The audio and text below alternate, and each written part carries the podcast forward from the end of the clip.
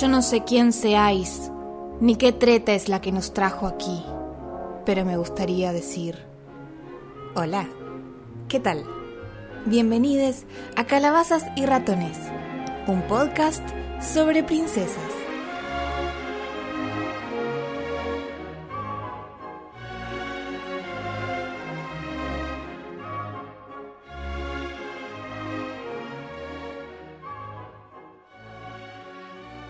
Érase una vez, en un país lejano, un joven príncipe que vivía en un resplandeciente castillo. A pesar de tener todo lo que podía desear, el príncipe era egoísta, déspota y consentido. Pero una noche de invierno llegó al castillo una anciana mendiga y le ofreció una simple rosa a cambio de cobijarse del horrible frío. Repugnado por su desagradable aspecto, el príncipe despreció el regalo y expulsó allí a la anciana pero ella le advirtió que no se dejara engañar por las apariencias, porque la belleza se encuentra en el interior. En el episodio de hoy vamos a hablar sobre Bella, la princesa lectora. Esta vez la cuento yo.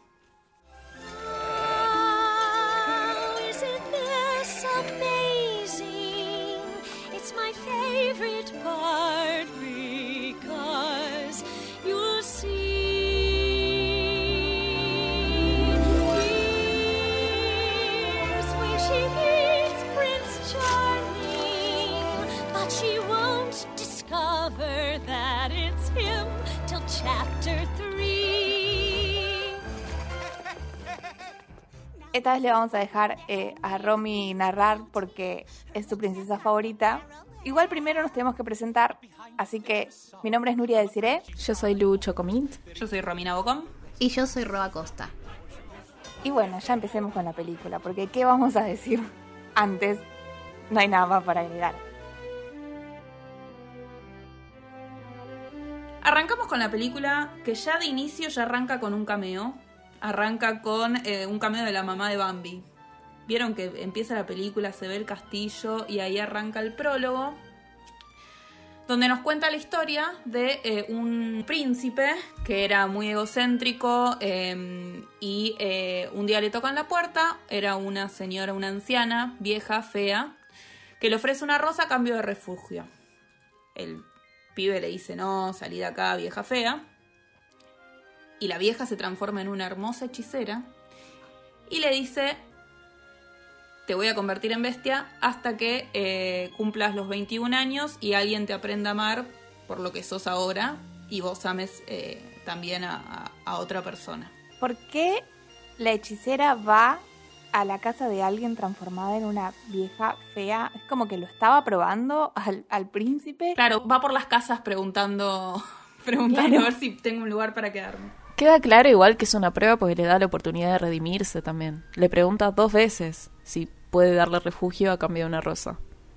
Ya la segunda o la tercera vez, ahí dice, ah, bueno, y se transforma. Y aparte, ¿por qué eh, de repente el príncipe como que se arrepiente de haberle dicho que no cuando se transforma en una hermosa hechicera? Porque era hermosa y porque puede dejar pasar a su casa a alguien hermoso. O sea que el príncipe, claro, simplemente no la dejó pasar porque era fea. Claro, no era porque no tenía cuartos, porque claramente sabemos que tenía cuartos de más. Sabemos que tiene un montón. Eh, sí. Era que no dejaba entrar gente fea a su casa. Esto es como patito feo. Nadie pasa de esta esquina, aquí mandan las divinas. Me encanta el concepto del príncipe Adam como las divinas. Sí. Bueno, una cosa así. Sí. Pero bueno, después esta imagen cambia eh, y ya aparece Bella. Ay, chica. Hermosa. Y encima cantando esta canción tan preciosa de inicio que vos decís, ay, ¿cómo puede ser esta película tan perfecta? Se nota que soy objetiva. Es hermosa esa canción. Eh, sí, no importa, está bien. Por eso la estás narrando vos. Ay, sí, chicas, es perfecta. Em, pero bueno, acá eh, la canción básicamente que empieza a cantar todo el pueblo es diciendo que eh, Bella es rara, es la rara del pueblo. Sí. Y ella se siente rara, es la única que lee. Eh, ahí eh, Bella está leyendo un libro y que por lo que se cuenta y lo que se entiende del libro, para mí está hablando de Aladdin. Para mí el libro favorito de Bella es el de Aladdin.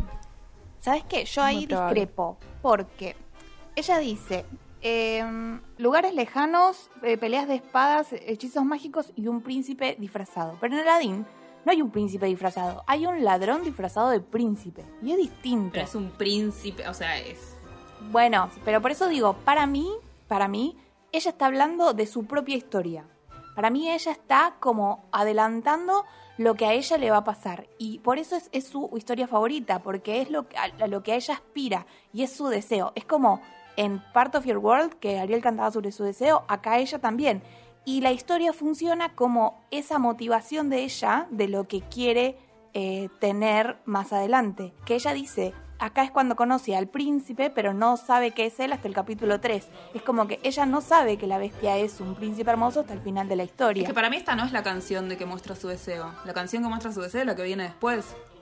I want just more than this provincial life. Pero es toda la misma canción. ¿No es la misma? Sí, eso iba a Sí, preguntar. bueno, en Eh, cuanto Son a... dos a- partes diferentes. Son bueno. dos partes diferentes, pero la canción es la misma y es, es toda esa secuencia es la que ella te, la que te va mostrando dónde vive Bella, quién es y qué quiere.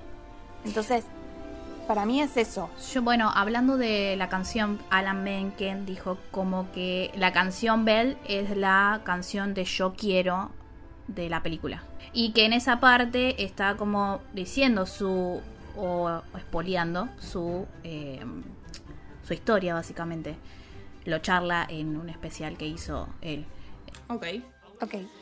Bueno, en el medio de esta canción aparece Gastón, nuestro querido Gastón, eh, que es un personaje muy odiado, porque a mí no me gusta. Salvo el personaje de Luke. Evans, eh, que sí, lo amo, está muy bien hecho. Pero porque es Luke Evans. Pero- porque está bien hecho, sí, también. Sí. Está, eh, está bien personificado. Igual Gastón está diseñado para que lo odies desde el minuto cero. Sí, ya la... la- Sí. ya- O sea, cumple su sí, función. Sí, sí, Claro, totalmente. sí. Aparece, eh, le hace que se le caiga el libro a Bella Se lo tira al barro. y lo mira como raro, ¿viste? Lo mira como diciendo ni siquiera tiene imágenes. Y yo me pregunto, ¿Gastón sabe- sabrá leer? Porque... no, para eh, mí no sabe. No, para Porque mí dice, tampoco. los libros no son para mujeres. Sea, Gastón, ubicado. Le dan hacen ideas, pensar, las hacen ideas. pensar. Sí, no. exactamente. Eh, igual sí tenía imágenes. ¿Vieron que cuando les muestra Sí. las ovejas tiene una imagen? Sí. Es como, bueno, no la habrá visto, debe tener pocas. Es de esas novelas eh, clásicas de ese tiempo donde había imágenes como impuestas, no me sale el nombre ahora, pero es como una especie de, de técnica de dibujo de ese momento donde estaba la tipografía y el dibujo estaba hecho de la misma manera. Entonces es eh, tipo es normal que ediciones de ese momento, del 1800 por ahí, tengan dibujos. O sea, Claro. tienen Sí. dibujos, ¿no? Que Tiene no lógica. tienen. Sí. Bueno, pero, Pero capaz yo que creo Gastón que- no sabe ni abrir el libro. Fue como que lo agarró, No, estaba todo embarrado. no, y Gastón se dedica a comer 12 huevos por día, o sea, ya ubica todo su tiempo del día en eso, ¿entendés? Y hacer, bueno, bíceps, qué sé yo qué hace. Pero no, no. Sí, no- también no, está, se un dedica poco, a leer. está un poco ridiculizado el tema de la imagen de macho. Claro. Y, y nada, y cómo, la, cómo los hombres quieren a las mujeres en esa época, ¿no? Vendría a ser. Y después por ahí Eh, aparecen las tres mellizas estas que están desesperadas por Sí. entrarle a Gastón. Las chicas bobas. Hegemónicamente. ¿Por qué las tres gemelas, tipo, querrían casarse con el mismo chabón y llorar porque se quiere casar con otra? No tiene sentido. No solo eso, insultan a Bella también. Pero aparte aparecen en todos lados. Chicas, son las, las tres Sí. mujeres que aparecen también en el bar más adelante. Aparecen Sí, en son Aladdin también, ¿no? Lo persiguen, sí, son stalkers, son gr- totalmente. Bueno, tengo que- Son las groupies. Allá va él, es como un sueño. Me encantan, son re estúpidas. ah. Pobrecita. Sí, bueno, si fuera Luke Evans yo también estaría así. Sí, a mí lo que me llama la atención es que mm, Bella igual lo trata bien a Gastón. Tipo, el chabón le tira el libro al piso, se lo embarra y todo. Y ella igual con sonrisita, ay Gastón, eres prehistórico. Como, pero amiga, enojate. Y lo trata como un nene, si nos Yo lo cagaría a palo. Es que Sí. sí, a mí me da la sensación de que lo trata así como mente superior domina mente inferior. Claro. Bueno, puede ser también. También es un poco como nos enseñaron a nosotras a ser siempre, como que tenés que ser cordial, tenés que ser dulce, tenés que sonreír. Ay, te tratan mal, no pasa nada. Claro. Te hacen bullying, bueno. Sí, pero yo no lo noté así en- eh, desde Bella, porque después también, ahora, ahora cuando llegamos a esa parte, que él le dice, Después nos vamos a casar y vamos a tener seis, siete pibes, y, y ella le dice, ¿tantos? No, no, no, andate, como diciendo, ya está, ya, ya, pasa, anda. No es como algo cordial, sino como, sos estúpido y no te voy a dar pelota, o sea, pobrecito, pobre coeficiente Sí. intelectual. igual ahora cuando ellos empiezan a hablar mal del, del padre de ella, y ahí sí ella se enoja. Pero cuando le dice algo a ella sobre ella, o le tira el libro, o lo que sea, le sigue contestando más o menos bien. Recién se enoja cuando le habla mal del padre. Pero bueno, nada, qué sé Todos yo. tenemos un límite. Sí. Es como, ese es el límite de ella. sí, Claro. Tal cual. Toda esta escena, si se dan cuenta, está hecha en colores cálidos. Son todos naranjas, marrones, sepias. Bueno, la única distinta que hace énfasis en el color azul es Bella. Y siempre estuvo relacionado el color azul con lo que es la tranquilidad, no sé si la empatía, pero un poco también lo que es la inteligencia. Hablemos de Ravenclaw. Ravenclaw. Eh, la cuestión de color está muy enfatizada en este momento y creo que se va a ver a lo largo de la película con un montón de cuestiones, pero a Bella le identifica el color azul por esta cuestión. Ser distinta, ser empática, ser inteligente, ser, no sé si bella, redundantemente, pero eh, ya como que la película te pone en una posición en donde vos la veas de otra manera. No te enfatizas solo del color, sino que te lo dice con las canciones, te lo dice con la forma de ser de ella. Pero sí, es una distinta y a vos te entra por el color, te entra por los ojos. Sí, Me sí, gusta es la mucho. única que viste de azul. Es la única que viste de azul, es la única que se ve de otro color, porque tiene otro semblante, tiene otra, otra gama de color más, un poco más fría, pero la personalidad de ella es lo que la hace cálida. Entonces, eh, me gusta este recurso que usa la animación de Disney como para hacértela un poquito más distinta. No solamente te lo dice, sino que te lo hace notar. Vemos esas cosas a lo largo de la peli y me parece súper inteligente esta decisión. Así que nada, quería enfatizarlo porque Sí, es, es importante y está bueno. es re notorio aparte y Sí. para entrar eh, en los ojos de los chicos a partir del color, nada, buena jugada, buena decisión y creo que por eso fue una película hermosa. Pero bueno, nada, quería mencionar eso nada más. Genial. Bueno, y después de pasar toda la mañana con gente que le cantaba alrededor, que era rara, ella, ¿no? Belle eh, va con al, al laboratorio del padre, de Maurice, y le dice, papi, yo soy rara. Y, hermana, te estuvieron cantando toda la mañana, que, que sos rara. Tú, caminaste Y- toda la mañana y te cantaron alrededor. Eh, Pobre, se siente sola, quiere alguien para hablar. Sí, bueno, lo dice en la canción. Quiero a alguien que, que realmente me escuche. Eh, Y Maurice le dice, mi hija, rara. Y le dice si no tiene amigos, qué le parece ese tal Gastón. Y ahí Bella reconoce que, que Gastón es lindo, pero que es un bruto, que no le cabe nada. Que es o un nabo que no. sí, pero ella reconoce, sí, es muy bonito, todo lo que vos quieras, pero no, no, papi, no. No es para mí, dice ella. Eh, pero bueno, Maurice como sí se da cuenta que hay alguien atrás de la hija, ¿no? Es como, uno pensaría que es medio nabo el padre, pero a- bueno, a mí me cae bien Maurice. Sí, a quien no le cae bien ahora. Sí, mal. Ahí el padre se va porque se tiene que ir a una convención de no sé qué, de inventos, eh, Sí, que se va con su maquinita. feria, ¿no? Sí. Una feria de inventores, sí, algo así. Y sí, lo cual me hace imaginar una Comic Con a mí. Me, me da como que se va con el Sí. caballo y se va a la Comic Con, el viejo. Comic Con de Inventores. En la, fer- en la serie de Rapunzel, arre que se adelantaba la temporada, no sé cuánto. Bueno, Sí, pero ahí está.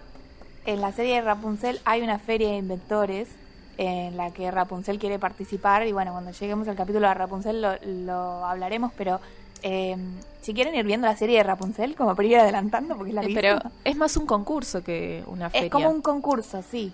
Pero bueno, es como eh, un concepto, yo me lo imagino así. o sea, Sí, que vi sí, la sí. feria. Como una esa- exposición. claro, como una exposición. Sí, Bueno, yo, te- yo así. tengo una opinión sobre Maurice. Es súper bueno el señor, pero las decisiones que toma más adelante me parece una pelotuda. Es más grande que una casa. o sea. Me encanta porque lo venía diciendo súper seria. No, no, pero es algo serio porque en el sentido de que es súper bueno y apoya a su hija, pero eh, en cuando eh, eh, Bueno, quiere tirar, pierde. claro, es, Ahora llegamos a esa parte. es conveniente pero- para la trama, igual que se pierda el señor. Pero nada, quería mencionar eso como un comentario. Sí, eh, bueno, pobre llegando a eso, Jocoso. Filip agarra, eh, Filip, eh, Maurice agarra a Filip, que qué hermoso nombre para, para el para el caballito, Sí, ¿no? el O sea, caballo. eh, Filip eh, lo agarra, se van, ahí el viejo tiene que decidir entre dos caminos, porque por alguna razón tenía que ir a la feria, pero no sabía cómo ir. Y eh, el viejo quiere ir por un camino, el caballo quiere ir por un camino y el viejo quiere ir por otro. ¿Ven? Es como ¿Ven en, el- en capítulo de? Los Simpsons, que tenía que elegir entre los dos. Sí, el río feo el El que era horrible, feo, y el que era hermoso con arcoíris. Bueno, se mete por el feo. Bueno, Pero me encanta cómo pensamos lo mismo que el caballo, tipo, el espectador es como, anda por el camino lindo, por favor, no, y el no, caballo tipo, por acá. bueno. No, señor. Señor, por favor. y otro, vamos a cortar camino, ok, vamos El caballo a más morir, inteligente Maurice. que usted, por favor. Sí. Sigamos, sigamos. eh, bueno, y ahí terminan el castillo. Bueno, eh, ahí vamos, vamos por algo. Ahí aparecen los lobos, eh, Philip se va, se va, y Maurice llega solo al castillo. Recordemos que llega solo al castillo. Escapando Eh, de los lobos. Sí. Escapa, claro que escapa de los lobos, llega solo al castillo. El castillo es imponente, como te lo muestran ahí, es terriblemente grande, hermoso, tétrico. Es mi castillo favorito de todos los castillos de Disney. Coincido totalmente. Los amo. El mío también. Eh, bueno, y ahí Maurice se mete. Muy educadamente, Maurice dice, hola, hay alguien. Sí, yo me estaba fijando eso. Necesito un lugar donde quedarme. Estaba pensando que es la primera vez que vemos en una película de Disney que hay consecuencias en esto de meterse en la casa de alguien. Sí. Porque hasta ahora en Blancanieves es como que todo el mundo se metía Era en ahora. casas de otro. Era Era hora que, hora. que alguien Sí, de que, Sufra. de que hubiera consecuencias. Pero eso es lo que estaba viendo, que el chabón se mete súper amable, viene preguntando a ver si hay alguien, qué sé yo, y de hecho lo reciben re bien. Bueno, contá, Romillo, ¿cómo lo reciben? Sí, está Dindon, está Lumière, le dan comida, o sea, están muy emocionados eh, de tener alguien eh, en la casa, porque obviamente no hace años que no había nadie. Son como Ana cuando abren las puertas. Están como contentos, pobre viejo, ¿viste? Pobre viejo, démosle algo de comer. Eh, el viejo se asusta para la mierda porque te está hablando un candelabro. Claro, pero después se acostumbra. Sí, al toque. Se asusta, como- pero dos segundos. No, porque creo que eh, Maurice tiene esa cosa de inventor y esa cosa de lo innovador y cree Tiene la que es mente un algo poco más abierta. Claro, tiene algo la mente más abierta, claro. Amo cómo agarra a Ding Don y le retuerce la nariz y el otro está Ay, como... sí. ¿Cómo Oye, funciona? Cuando le abre la, eh, la cosa y le toca el Los órganos, señor. los y para mí le está tocando los huevos, perdón. Perdón, se divirtió todo, pero para mí le está tocando los huevos. Y por eso le hice, pero señor, Impensado. Ok. pero ayer la vi justamente y dije, está tocando los huevos, señor, por favor. Robo. Bueno, ya. Bueno, y ahí aparece la bestia, que qué miedo. O sea, ahí... Porque encima lo sientan en la silla de la bestia. Claro. Se van de tema, se van de tema. Lo Sí, sientan mal. enfrente del fuego porque el viejo está mojado, que la nieve, que esto, que lo otro. Eh, y aparece la bestia que da miedo porque aparece de costado, ¿viste? Que a Maurice se da vuelta y es como el típico de películas de terror que dice, ¡ay, la Sí, mal. lora". ¡Qué miedo! Sí, sí, sí, sí. Y eh, súper tocado, la bestia es como, ¿qué queréis? Venía, querés, ¿Querés venir a ver a la bestia? ¿Qué, qué haces acá? Dale, aguanta, ¿quién sos? Bestia. O sea. Eh, como que piensa que, que lo fueron a ver a él, que fueron puntualmente a ver a la- al feo. Eh, Claro. Como si fuera el Para de burlarse él. Cálmese, señor. Eh, una cosa así. Y a todo esto, mientras Maurice está ahí sufriendo con la bestia, porque lo mandaron al calabozo, fuiste, chau, volaste.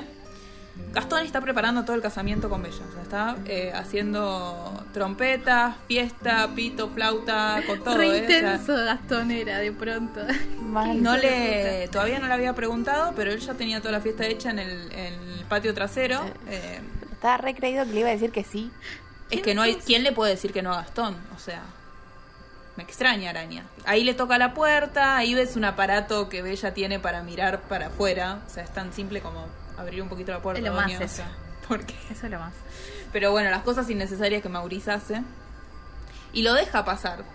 Y Gastón le dice, nos vamos a casar, me vas a masajear los pies, vamos a tener 6, 7 hijos. Y Amo porque ella, él le habla de hijos y perros y le dice, podemos tener siete. Y ella, perros, no, hijos. Yo estoy en ese plan igual. Siete perros me, me siete sirve. puede ser siete hijos. Como, no, Claro. señor. Chicas, esta escena me pone muy nerviosa igual a Ay, mí. sí. Es como que la, Es no sé, la pabulla, es tipo, señor, distancia social. sí, mal, se le pone re cerca. La corrala. es Sí, la horrible. cosa. O sea, es no no le grita ni nada, pero es re violento. Sí.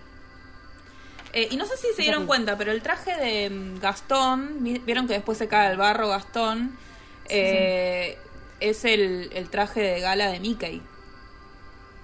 No me había dado cuenta de eso.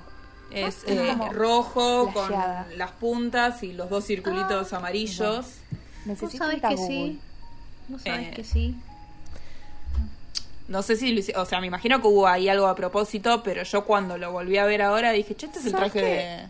O sea, es Sí, igual a viendo- este que ven acá de fondo, Sí. pero rojo sí, y con los botoncitos. Sí, sí. ¿Sabes que viendo la película, Jero me preguntó qué, qué tiene en la cabeza el, el- el pantalón de Mickey? Es que sí. Es verdad, claro. Sí, sí. Bueno.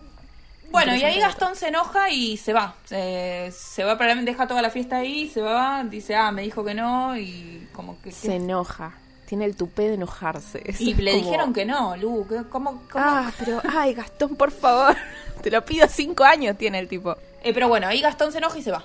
Punto. O sea, tiene el tupé de enojarse, le dijeron que no, que esta piba me dijo que no, ¿quién se cree que es?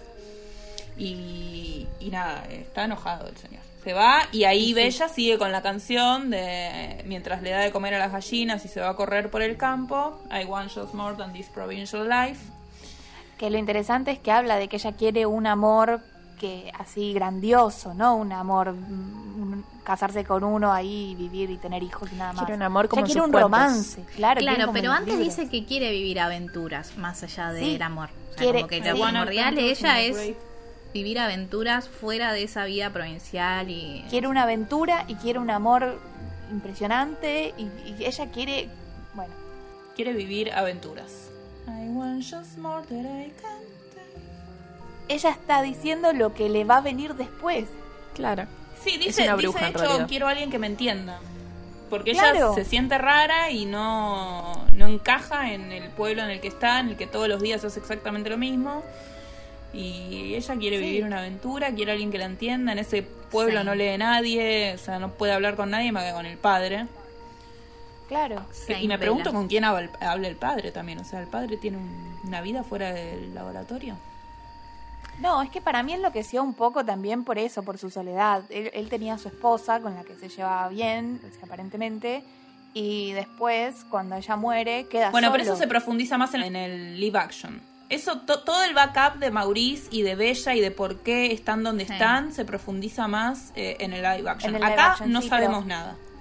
No, pero sí sabemos que eh, él tiene, o sea, Maurice tiene una buena relación con Bella y asumimos que si la esposa murió antes, eh, él tenía alguien con quien hablar y ahora ya no. Y por eso ahora quedó solo con sus inventos y entonces por eso está por ahí un poco Claro, pero son, tiradito. son suposiciones que uno hace, porque eh, Obvio, ah, relatada y eh, contada en la película no está. No, no está explicitado. No.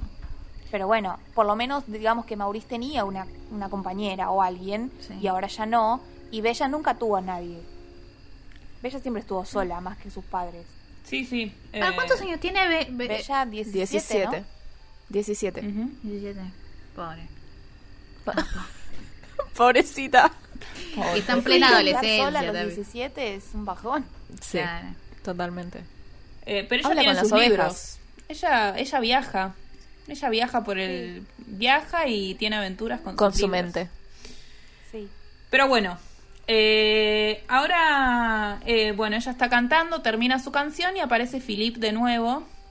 Y acá quiero destacar que Bella no habla con los animales. O sea, es la primera película en la que vemos que no se habla con los animales. Es verdad. True. It's true. Eh, que porque ella le pregunta, Philip, ¿qué haces acá? ¿Dónde está, ¿Dónde está mi papá? Pero le pregunta como le preguntas a tu perro cómo está la mañana. O sea, no es que espera una respuesta. Pero el caballo tiene conciencia. Porque el caballo Sí. es súper inteligente en realidad. Sí. Bueno, pero los caballos son inteligentes. En Disney Mi, sí. son bastante tiene... No, no, pero mi papá tiene caballos y son súper inteligentes, los reconocen, van y sí, le sí, piden sí. cariño, o sea... Sí, pero en Disney particularmente todos los caballos tienen conciencia y cumplen un papel importante en lo que es la trama. Y también fijémonos en la época, es como lo que eran los caballos en la época. Si nos fijamos y volvemos pelis para atrás y pelis para adelante, Enredados. Ah. Toman decisiones por sí mismos. en, en todas, en Mulan también. sí. O sea, tienen conciencia y son importantes en las decisiones que toman para lo que va a venir después en la trama. O sea, igual me encanta y eso de Disney. avanzar la trama Sí. también. Bueno, Exacto. pero Belle no habla con los animales, pero habla con muebles. Habla con los muebles. Bueno, pero porque los muebles Castillo. tienen conciencia y Bueno, hablan Claro. sí, porque además fueron personas en algún momento.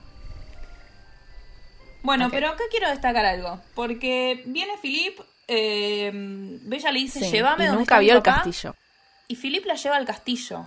Ahora, recordemos que Philip, Noté eso ayer. Se fue. Noté eso ayer. o sea, como dije antes, recalcando, Maurice entró solo al castillo, porque Philip lo dejó. O sea, Bueno, ya sabía dónde estaba el castillo, que No sé. no sé si los caballos tienen el mismo poder de olor que los perros, pero no sé, pero yo cuando también no- noté esa parte, ¿cómo llegó eh, Philip a- ahí? Si mi teoría es una boludez, pero es que el caballo estaba mirándolo a Mauricio ahí con los perros, ahí todo detrás de los del Puede bosque. ser que lo haya visto. Y, y dijo, bueno, no lo voy a salvar. Y sí, si este boludo me hizo venir por otro camino, que se joda ahora, que lo persigan los lobos. claro. No, bueno, fue a buscar a Belle igual. Sí, le fue a advertir a Bella. Sí, igual es así, es como, a ver, Philip, llévame con papa. Elipsis, aparece en el castillo. Como que, ok, no sé qué pasa en el medio. Ah, pero eh, lo que hizo el caballo fue elegir el camino menos eh, bonito. Y sí, llegó. Claro, claro. Claro, dijo, ¿cuál es el camino más choto por el que se podría haber metido? Este. Vamos. Vamos. Inteligente. Eh, pero bueno, ahí entra Bella al castillo y apenas pone un pie en el castillo, ya todos están diciendo, ah, ella es la indicada. Es como, la mina acaba de poner un, un pie y ya están todos, todos los muebles murmurando. Sí, porque es linda porque es una chica She's también. the one, she's the one. ¿Viste eso? Una chica en el castillo. Tipo, porque es linda, no aprendiste nada. Bueno. Claro, la bien. primer Ay, cuando Chip dice, mami, hay una chica en el castillo. Y la señora Potts, no inventes cosas. Es como que era una Claro. locura que pudiera haber una chica. en Está, el está flasheando otra vez. Bueno, ¿sabes que Chip originalmente tenía una sola línea? O sea, no iba a ser un personaje principal. eh, pero cuando iban haciendo la película se dieron cuenta de la ternura de la voz del nene que lo hacía y le pusieron más líneas. Ah, porque sí. es como. Ay, sí, sí, te mm, vi. Chip. Y la eh, oportunidad de vender muchas tacitas de Chip. Total, sí. De hecho, yo tengo mi tacita de chip. En, en- bueno, en Argentina me quedo, ya me la voy a comprar de nuevo. Eh, pero bueno, ahí Bella entra, ya hay is the one, is the one. Eh, Lumière eh, como que hace que la siga. Bella todavía no tenía ni idea que los muebles hablaban. Eh, como que hace que la siga hasta el calabozo. Y ahí Bella encuentra a su padre. Papá. Y le dice, ¿qué te pasó? El padre le dice, Bella, salí de acá, tomate el palo, rápido. Y ahí aparece la bestia, The Master of the Castle. Claro, que le dice, ¿y vos quién sos? ¿Qué haces acá? Sí, ¿qué hace? o sea, acá mi pregunta es, ¿por qué no automáticamente la hizo prisionera como lo hizo con Maurice? Es Porque no, no es tan malo y la ¿Cuál es la trama... diferencia? Porque no era tan malo. ¿Por qué le dejó hacer el trading? La trama O sea, ¿por necesita qué- contarte que es una persona con conciencia, o sea, que, que, que es, Que es bueno. eh, No que es bueno, claro. Necesitan contarte a partir No, de ahí. totalmente, porque, a ver, sí, pero uno se, ahora de adulto digo, che, ¿por qué no la metiste prisionera al toque? Y ella le dice, bueno, voy a tomar, no eh, mala voy a tomar persona. su lugar, y él se queda como, ¿harías eso? O sea, ¿realmente harías eso por alguien? ¿Tomarías su lugar de ser prisionera? Eh, y obviamente ella le dice que sí. Y ella le dice, come to the light. Come to the light, ven a la luz, porque te quiero ver antes de ser prisionera para siempre. Y hace el gritito de Titanic. Cuando lo ve, me encanta el gritito de Titanic. como, soy, soy la bestia. Y ahí le promete. You El have drama. my word. Para más placer. Eh, es interesante lo que, lo que mencionabas, porque él lo metió a Maurice como prisionero y dice, él es mi prisionero porque se metió en su casa, pero él no, o sea, con la, la misma, con el- la misma lógica podría meter la bella de prisionera también, porque ella también se metió en su casa. Sí, pero después. Pero no lo hace. A ver, después obviamente me doy cuenta que, porque él mismo lo dice, que él automáticamente pensó, como todos en el castillo, ella es la indicada. Entonces ya, ya se está haciendo el vivo de decir, ah, che, esta no la meto como prisionera. A ver si, Sí. si esta es la que rompe el hechizo. Claro. Porque él mismo después lo dice, ¿eh? Claro. más adelante dice, ¿te pensás que no pensé en eso? O sea, ¿realmente crees que no pensé que ella es la ¿Te pensás que indicada? soy boludo? No es ningún boludo. Ah. Sí. Y No, no es ningún boludo. Sí, y ahí la bestia mete a... que- que- que tengo un poco mezclado el tema de, de qué está vivo y qué no está vivo en la casa, porque... O, o qué Ay, es qué cosa, Creo que a todos nos pasa eso. hay cosas que no están vivas.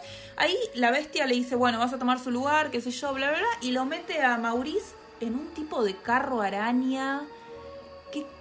¿Qué, chota es eso? O sea... Es una carreta que en lugar de ruedas tiene cuatro Pero eso no estaba vivo antes, se o sea, va. explícame que, o sea, antes, de, antes del hechizo, ¿qué era? Me hice acordar a Aragog. Era un, un Un cochero. cochero. Sí, raro. Para mí, según el, el guionista. O sea, Para conveniencia de la trama va a haber algo que está vivo que va a convenir justo para ese momento. Lo que yo creo que era era un cochero. Hay cosas que tienen sentido igual. Sí, sí. Claro, hay cosas Sí, que tienen sí, sí, sentido. Por ejemplo, este podría ser un cochero. El placard podría ser, no sé, la, la señora que hace ropa, que arreglaba ropa. Así como el cocinero también terminó siendo una estufa. Sí. Claro. O una eh, cocina. una ¿Cómo cocina sí. ese señor? Porque no tiene manos. Ah. Sí, tienen, se le ven que tiene... Sí tiene pero manitos. no tiene Le ves dedos, los palitos. así como- Eh, ahora, el tema de las cucharas, por ejemplo. Los cuchillos están vivos. Sí, igual Un peine a, está vivo. a eso vamos a llegar también después. Eh, cua- sí. Entonces, hay cosas que están vivas, cosas no. Está el, el- el ropero está vivo y después la cama no está viva. Es como Qué que incómodo sería dormir ahí. como que no sabes que está viva, que no, que fueron personas que no. Bueno, Sí, pero ¿te mismo? Es en, como, en el live action se juega con eso, que, que, que Bella agarra un peine y le dice hola y le dicen Bella es un peine. Bueno, está bien, pero en la película original está vivo. O sea, no. Claro. Está, está bueno, Eh, está bueno. se, se juega con eso en el live action, está bien hecho. Bueno, y ahí se lo llevan a Maurice y Bella le dice, no me dejaste decir ni siquiera chau. Y se lo ve incómodo a la bestia, como escena. diciendo, uy, ya la cagué, ya arranqué y la cagué. Y sí, Fuck. Arranqué para la mierda, ya no. o sea, la tenés como No, prisionera. solo la dejaste de prisionera, ya habías arrancado mal, me Le parece. privaste de la libertad por Pero toda bueno. su vida, así que tranqui. Pero se lo ve súper incómodo, ¿viste? Cuando ella le dice, no me dejaste ni siquiera decir chau, él es como que la mira como diciendo, ups, la cagué. Y no lo voy a volver a ver. Em, No. Como que, ah, cierto que la gente quiere a sus padres. claro, Oh. bueno. Claro, yo nunca tuve padres. Bueno, no sabemos. Ah. No sabemos. Pero ¿no? acá eh, trata de arreglarlo un poco y le dice, bueno, vamos que te llevo a tu cuarto. Y ella se queda como, cuarto, soy prisionera. Voy a tener un cuarto. Y él ya porque él tiene poca paciencia, es como yo. Eh, Pocas le pulsas. Temperamento. dice, ¿qué querés? ¿Te querés, te querés quedar acá o te vas al cuarto? O sea, ¿Te querés quedar acá? tiene poca paciencia. ya, no, no, no. La paciencia de bestia No, no, llévame al es cuarto. terrible. Soy yo. Por eso esta película. Chicas, ¿ustedes se piensan que la película me representa por Bella? No, chicas, yo soy la bestia. No, era la O vez. sea, Romy es toda la película, eh, incluido los muebles. Ah. También. Bueno, la gente tiene, la gente tiene facetas y tiene grises. Vos podés ser a veces la bella y a veces la No, bestia. no, yo soy puede ser. 24-7 la bestia. Em, Bueno, ok. Yo a veces soy la bestia, ¿eh? Tengo mis momentos así como... Pero bueno, ahí mientras caminan, Bella ve el castillo y ya está asombrada. O sea, ella ya.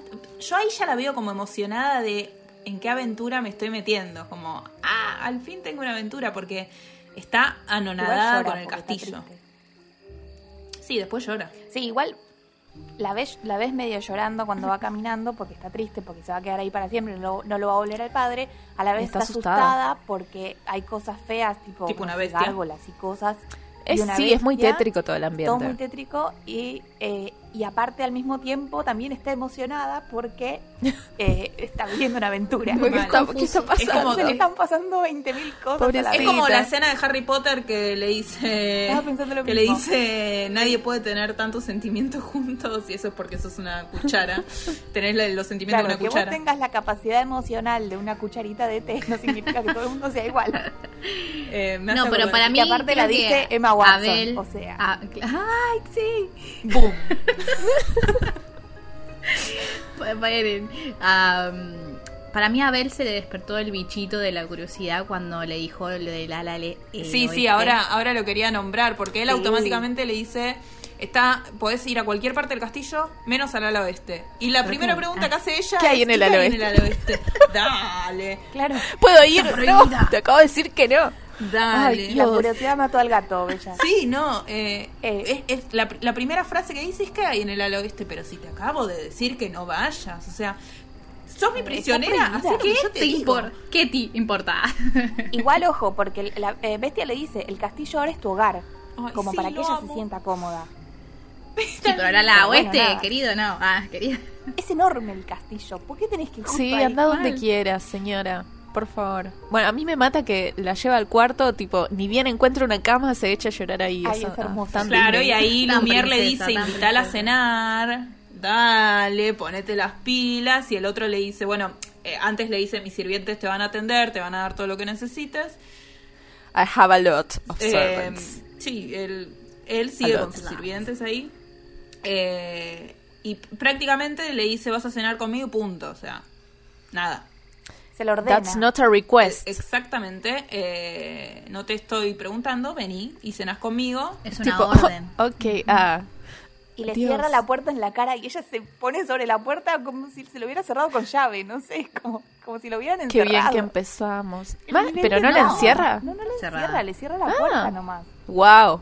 El lee muchos libros Sí. ese señor. Sí, y después se tira a la cama a llorar. Como todas nosotras, las princesas hasta nosotras, como ahora. hemos visto en La Bella Durmiente. Eh, Bel somos nosotras. Pero bueno, ella tiene una razón válida. La Sí. Durmiente no tenía una razón válida. Eh, ella tiene una real No, bueno, le habían creo dicho que que, no sí. podía ver a, al pibe que conociste en tus sueños. Quizás Sí. no Rebobinando tan- al capítulo. qui- Quizás no es tan grave la razón de Aurora y Bella, bueno, pasa a estar encerrada por toda la eternidad en este castillo. Es como, claro. Ok, te entiendo. Pero bueno, Y bueno, acá hacemos un corte de línea porque se viene la gran canción de Gastón. Chicas, no me digan que no es una canción sasa. Temón, temazo, temazo. es otro tema que me pone nerviosa. Es como que todo Gastón me pone nervioso. Para mí mi problema es ese. que- Es como, lo veo a Gastón y... Es Ah, una, ¿por qué es una de así? mis favoritas, eh, Gastón. Más allá de que eh, lo ridiculiza y, y están como... ay, tengo un comentario ahí que tiró Menken, cómo hicieron la, la canción. eh, que es, es una canción jocosa, hilarante, para de que esta fue cantada por eh, chicos near... Bueno, no sé, los rebajó. Neandertales. eh, elogiando a un idiota, básicamente. Y contaba él que se cagaba de risa cada vez que la- estaba escribiendo los, lo- los versos y la letra, eh, componiéndola. Y nada, es maravilloso. A mí me gusta mucho. Gastón. La pasó re Es- bien es la buena mente. canción. Viva porque la pepa. Esta, esta película. El problema acá, el cor- bueno, el corte Eh, de quiero- línea es este, es que Gastón está eh, muy triste, está, está, está, está tristón, porque, Está bajoneado. porque Bella le dijo que y no. tristón. Entonces, eh, Le Fou le dice, bueno, te voy a cantar una canción para que seas muy feliz sobre lo perfecto que sos. Animarte un poco. Le Fou, sos, ¿Sabes sos que excelente. cuando fui a Disney, eh, yo me quería sacar una foto con Gastón porque justo estaba ahí en- cerca de su taberna? Pero cuando me fui a poner en la fila, la chica me dijo, ah, no, Gastón se tiene que ir a descansar, va a volver en 40 minutos. Y yo tipo, no sé con dónde voy a estar en 40 minutos. Y al final no me saqué la foto porque justo estaba en una fila de otro juego. Me perdí mi foto Es con muy, Gastón. es muy bueno en Disney hablar con Gastón, o sea, está muy bien personificado. para, para, yo Cada quiero uno saber que qué- lo hace es. Yo quiero saber qué es lo que te dice eh, Gastón o qué es lo que qué hablas con Gastón. O sea, que vos No, no, cualquier cosa, o sea, está muy bien hecho, es como eh, eh, te hace chistes sobre, no sé, eh, salir en la foto, ¿viste? Y es como, bueno, acá como la tengo a esta, pero la foto soy yo. Eh, Claro. Después hay, no sé, una vez vi una que, una, una pequeña niña que fue vestida de bella y era como, te vas a casar conmigo. Eh, está Ay, como señor. muy bien personificado. La nena diciendo, ¡ah! Oh, no. Eh, está muy bien personificado, pero bueno, eh, acá e- esta escena es puramente eh, subirles un poco los ánimos a Gastón, eh, que en el medio de la canción le tiran la cerveza encima y Gastón se enoja para la mierda y empieza a golpear a todo el mundo, o sea, le empieza a tirar... Pero tengo decir, una, una escena favorita que cuando hice rewatch hace unas semanas o no sé cuándo lo hice, pero ayer también la vi. Hay una escena de esa canción. Lo que me estallo, o sea, eh, cuando era más chica no la presté atención, pero dice la canción como que es inteligente y pronto está así en el eh, jugando al ajedrez y se calienta y, y tira toda la mierda y yo, soy yo. Y, me, y me cago de risa cada vez que pasa esa escena. Pero mm, nada, me, me gusta ese como que juega que, uh, es un tipo inteligente yo y el otro está así, tiró todo tal a la mierda. Bueno, inteligente no tiene nada porque prácticamente No, no, sabe por leer, eso. ¿no? pero, Pero bueno, ahí te lo muestran, ahí muestran al Gastón, el macho pecho peludo que hace concursos de escupir y cuando era niño comía media docena de huevos y ahora se come 36 para ser muy fuerte y muy potente. Pero se los come con cáscara y todo. Es como. ah. Y crudo. Por el calcio. Hace malabares y se los come. La salmonela, señor. No, pero él es muy fuerte, a él no, él no, No, no, bueno. él no le pasa nada. Claro. A él no le, él no le agarran no, él, él lucha contra la salmonela. Él, él golpea a la salmonela. El gar. Él Un, siempre un gana. bromatólogo para Gastón. Eh, y termina la canción y entra Maurice como un loquito diciendo a alguien que me ayude, alguien que me ayude. Eh, a mi hija le agarró una bestia y se le cagan todos de risa. No, Sí. Se le cagan todos de Porque risa aparte diciendo dice este como, viejo loco. la bestia era, era enorme y tenía colmillos y no sé qué. Y, y la gente tipo, ¿qué dice? Claro, este contalo como si no estuvieras Me loco, mata igual- sea, ¿viste? Porque es, es No, difícil no, de pero- creer. Pero todo el mundo lo conoce a Maurice como El loco. el El loquito del pueblo. Por eso ya está como predispuesto a todo lo que cuente. Es como un chiste Claro. para todo el pueblo. Claro. Al menos toda la taberna. Si hubiera venido Como- Gastón diciendo vi una bestia, Todos Sí. esperan la reacción de Gastón como para ver, ¿le creemos? ¿No le creemos? Si Gastón se ríe, nos cagamos de risa. Si Gastón dice, bueno, sí, está todo bien. Sí, sí, porque si no te golpea, Sí, Gastón. Sí, claro. Sí, totalmente. Hay que tener un cuidado. Eh, y esa es toda la escena de fuera de lo que es el castillo. Es eh, alabar a Gastón y que Mauricio está loquito. Y ahora volvemos a Bella Y ahí- llorando. y- No, y pero ahí trama, antes- claro, ahí trama un plan que dice, Claro, estoy a Gastón se le pensando, ocurre- y Le Fu le dice, es, es peligroso eso. Sí, y ahí todo cantado, ¿no? Sí, es peligroso pensar como... ah, dicen, no one plots like, like Gastón. claro, Nadie planea como Gastón. Sí. Bueno, y ahí, ahí sí volvemos al y ahí castillo. sea el castillo. Eh, y eh, volvemos a Bella llorando y ahí le habla el placar. Eh, y yo me pregunto, porque el placar sabe todo ya. ¿Viste? El placar le dice... Te he visto llorar desde hace dos horas. Como- Y yo me pregunto, ¿cómo sabe el placar todo lo que pasó en el calabozo? O sea, que le fueron a contar antes Ah, todo, porque- antes de que ella entrara. Porque las perchas le cuentan. Yo tengo, Las polillas. yo tengo una hipótesis. Que están todos conectados, para mí, sí. Sí, para mí todo el castillo tiene como, como una conexión y un, como, como conectados a nivel tipo hechizo. Entonces todos saben lo que pasa en todo el castillo. Como una infraestructura... No sé. conjunto. wifi. Claro, Claro. como sí, como un Tiene una wifi, red. una red, sí. Una red de Eh, sistema. No sé, como bueno, que buena onda la hechicera todos que les conectados. tiró, les puso wifi para estar Sí. comunicados. No sé, es mi hipótesis. Nada, no, lo- no está basada en nada y no tiene ningún sentido, pero a mí me ayuda que- para llenar estos plot holes. Pero es que tendría sentido si no, como saben todos la misma coreografía que la estuvieron practicando Bueno, 10 años. O sea, También, sí, tienen, o sea, como que Ojo, todos saben que va a sí, ¿eh? pensar el otro también. por ahí sí. Vemos. Ensayaron lo que estuvieron haciendo. Pues, Bueno, y lo vemos a la bestia en cuatro patas esperándola a, a, a Bella porque, nada, hay que cenar. Muchacha, la bestia cena, o sea... y lo bañan. No, eso es después. No, eso después. Ah, es verdad, sí, bueno. Eh, Todavía no llegó a tanto. No, no, acá simplemente la está esperando para comer porque obviamente la obligó a bajar a comer. Una orden. y Dindon tiene que decir la mala noticia con todo cagado en las patas, Dindon, Ay, diciendo... qué insufrible que es Ding Dong. O sea, me encanta, pero es insufrible. Es... ah, Está bien representado. Sí, Señor, es, como- cálmese. es quien le maneja la agenda al principito, es como... El secretario, claro. Entonces eh, tiene que bajar Dindon a decirle, no, no, no va a venir. Y ahí se calienta para la mierda la bestia. Eh, sí. nada, eh, si ella no come conmigo, no va a comer con nadie. eh, porque le insiste, la va a buscar y le dice, guacha, venía a comer. Y le dicen, Las Bella le dice que no, valiente, valiente. Le dice, no, no way. Y él le dice, bueno, te vas a cagar de hambre, te vas a morir de hambre. Sí. Si no comes, que sos prisionera, así que- sí, si no comes conmigo, no comes. Encima que te van a dar más que pan y agua. Que bueno, después Se, Dindon lo dice. se lo eh, dice pero- a ellos igual. Se lo dice a, a Lumière y es, si no, si no va a comer, que no coma con nadie. Que nadie le dé comida, ¿me escucharon? Acto seguido, ¿qué Be pasa? your guest. Be your The guest. Orchest, the Orchest. Pero me Me gusta, me gusta mucho que el- la el- aman. el- antes de que Bella la, la vaya a buscar, eh, la bestia hablando con sus sirvientes le dices como que ella es tan perfecta, es, she's so beautiful, es, es tan hermosa, pero es tan difícil, le dice, como diciendo Qué difícil que ella... No, señor, no es que es difícil. Usted tiene un, un- un humor La de está mierda. tratando mal. Le dicen, you must control your temper. Sí. Que La después se señora lo Potts, repite Bella. Siendo la madre de todos Eh, nosotros. Sí, se los dicen los dos a la vez, Lumière y la señora Potts. Oh, sí. Lumière y la señora Potts. Ah, bless. Bueno, fue criado por una tetera y, Y un candelabro. Está bien. Y ahí la bestia se va al oeste. Sí. Que la señora Potts sería como el ama de llaves y Lumière era como un mayordomo. Es mayordomo. Era el sí. jefe de Sí, mayordomos, eh, para- el- la cabeza. Eso te iba a decir, eh, para esa época está también el ama de llaves que se encarga principalmente de la cocina. Y por Para eso mí es que por eso le hicieron claro. la tetera, claro. Claro.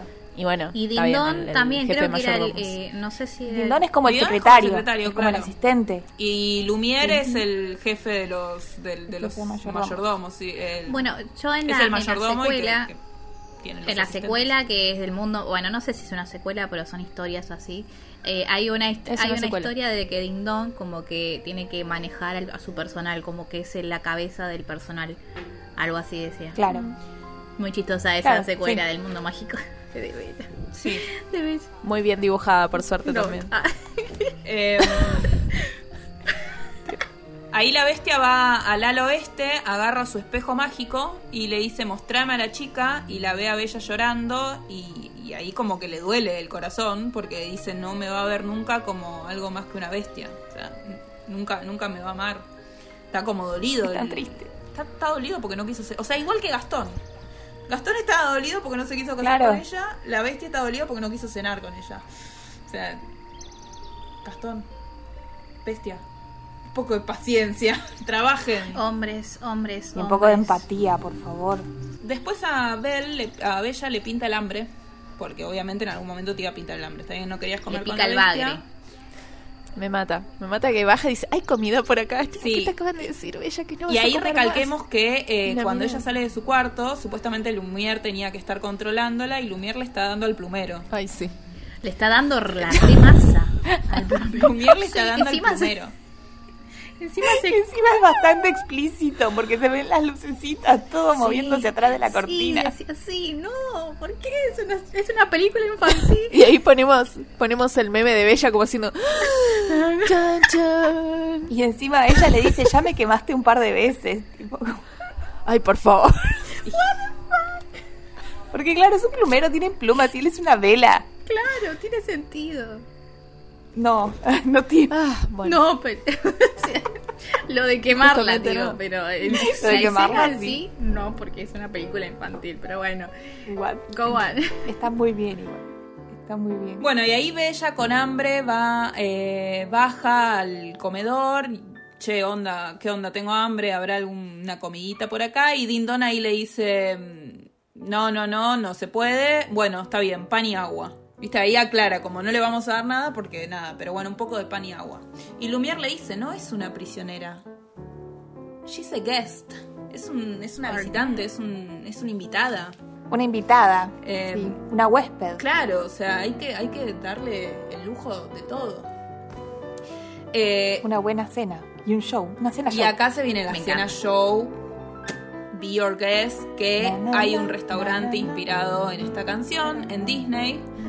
Eh, Vogue, si vamos a Walt Disney World todas juntas, vamos a ir a cenar ahí, porque es, es- esto que Ay, están sí. viendo acá atrás mío, después voy a subir una foto a Instagram, es esto. Muero, cual. muero por, por conocer. Exactamente igual. Eh, se llama Vogue. También tiene The Grey Stuff, que aparece ahí en, dentro de los. eh, la cosa verde que aparece dentro de los postres, que no se sabe exactamente qué es, pero es rico. Y ahí le cantan Be Your Guest. Y acá sí quiero hablar de este tema. Dentro de la canción eh, le dicen: 10 años hemos estado eh, de- de- en el polvo haciéndonos viejos. 10 años. No tiene sentido. No me es dan como los que si. Porque el tema es el siguiente: si pasaron 10 años, ¿eso significa que Bestia tenía 11 años cuando le hicieron el hechizo? ¿O que congelaron el tiempo? Y si congelaron el tiempo, ¿por qué la hechicera le dijo que era hasta que cumpla 21? Si en realidad el tiempo no pasaba y en realidad nunca cumpliría 21. No tiene sentido. Exactamente. ahí sí. Yo quiero saber cómo procrearon a Chip, nada más. Porque Chip, si pasaron 10 años, no habría existido antes. ¿Cómo nació Es Chip? verdad, o sea, A menos que se haya detenido el tiempo para los empleados convertidos en cosas, porque las cosas no envejecen, y Exacto. no para la bestia, porque la bestia sí envejecería, porque sigue siendo una persona. Bueno, este es un tema cosa. que se eh, solucionó en el live action. Pero en este momento Sí. no estamos en el live action, o sea, sí se solucionó, Ah. hermosa manera de solucionarlo, me pareció muy original. Eh, pero acá es como, o sea, a los Paradoja. volviendo al principio, si realmente era cuando el príncipe tenía 11 años, ¿qué haces abriendo la puerta? o sea, Mal. ¿Qué haces abriendo la puerta diciendo quién sos, nene, pendejo de mierda, para decirle que no a la pobre anciana que tenés enfrente tuyo? ¿Dónde Eh, están tus ¿Y padres? ¿Dónde estaban tus padres? ¿Dónde están tus padres? O sea, hay, hay muchas dudas con respecto a estos 10 años. Hay muchas preguntas. Pero sí, eso justificaría un poco más que él haya crecido, claro, haya crecido de esa manera. Que si a vos a los 10 años te convierten en una bestia, tiene mucho sentido que pasan, si pasás toda tu adolescencia siendo una bestia, adquieras ciertos hábitos de bestia y que por eso ahora te cueste controlarte. Más si Más te si crió sos una por tetera. cosas. Es, es- Pero la tetera es más buena, o sea, si te crió la tetera tenés que ser bueno. Sí, por eso.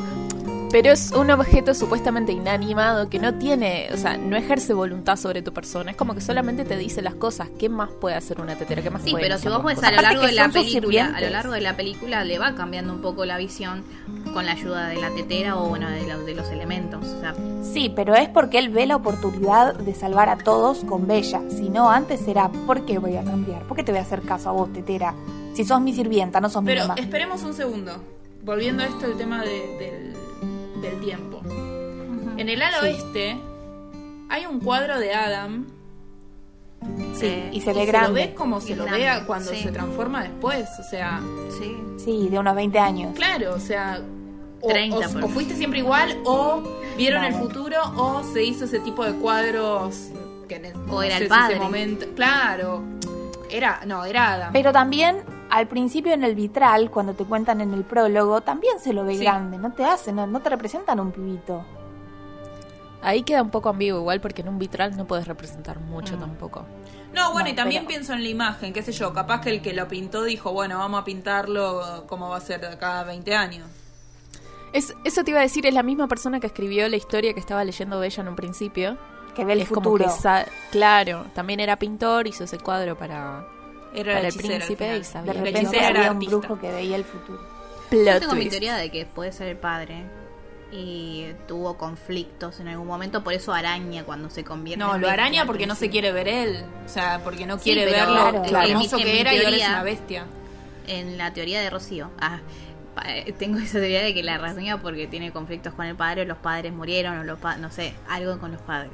Bueno, y el ala oeste también No está en Walt. Disney World, en, en este restaurante que yo les digo, con el cuadro, la rosa, todo. O sea, en el mismo rosa restaurante tenés esta sala y tenés la sala del ala oeste y tenés la sala que simula la librería, eh, la biblioteca. Igual, vieron que en el, ala, volver a en el ala oeste está como ahí está el castillo y después está el ala oeste que es como que cambia totalmente todo oscuro, eh, todo roto. todo oscuro. ¿Qué pasa si eh, en el, en lado normal de la, del castillo se detuvo el tiempo y por eso podemos encontrar eh, esto de que los de la edad de, de Chip y bueno todo eso y en el lado donde está eh, la bestia que en el ala oeste está eh, como que pasa el tiempo normal ¿Y por qué no se cambiaba de lugar y listo? O sea, ¿por qué no se cambiaban todos para cuando... no, porque a lo se mejor quedaban todos en el mismo estando, ala?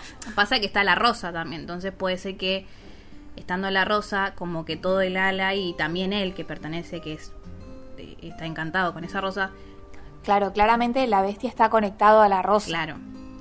Por más que esté, para mí el ala oeste tiene algo que ver. Es una teoría mía, no sé, puede ser o no, pero yo la compro. Ah.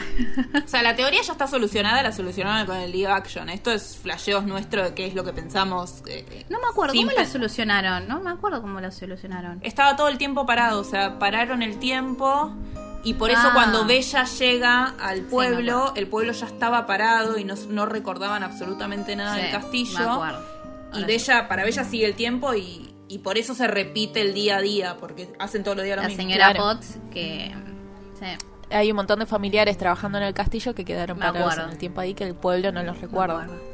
Están siempre en el mismo día, siempre en el mismo día, siempre en el mismo día, siempre en el mismo día. Es el día de la marmota. Sí.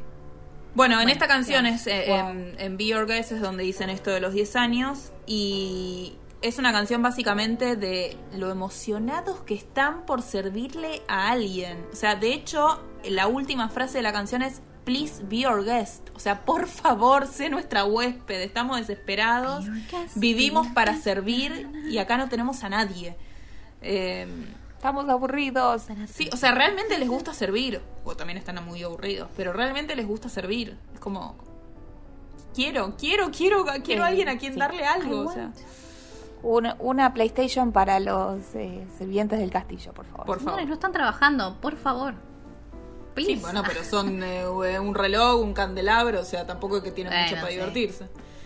Claro. Claro. Eh, por lo menos Lumière tiene al plumero, al plumero ese.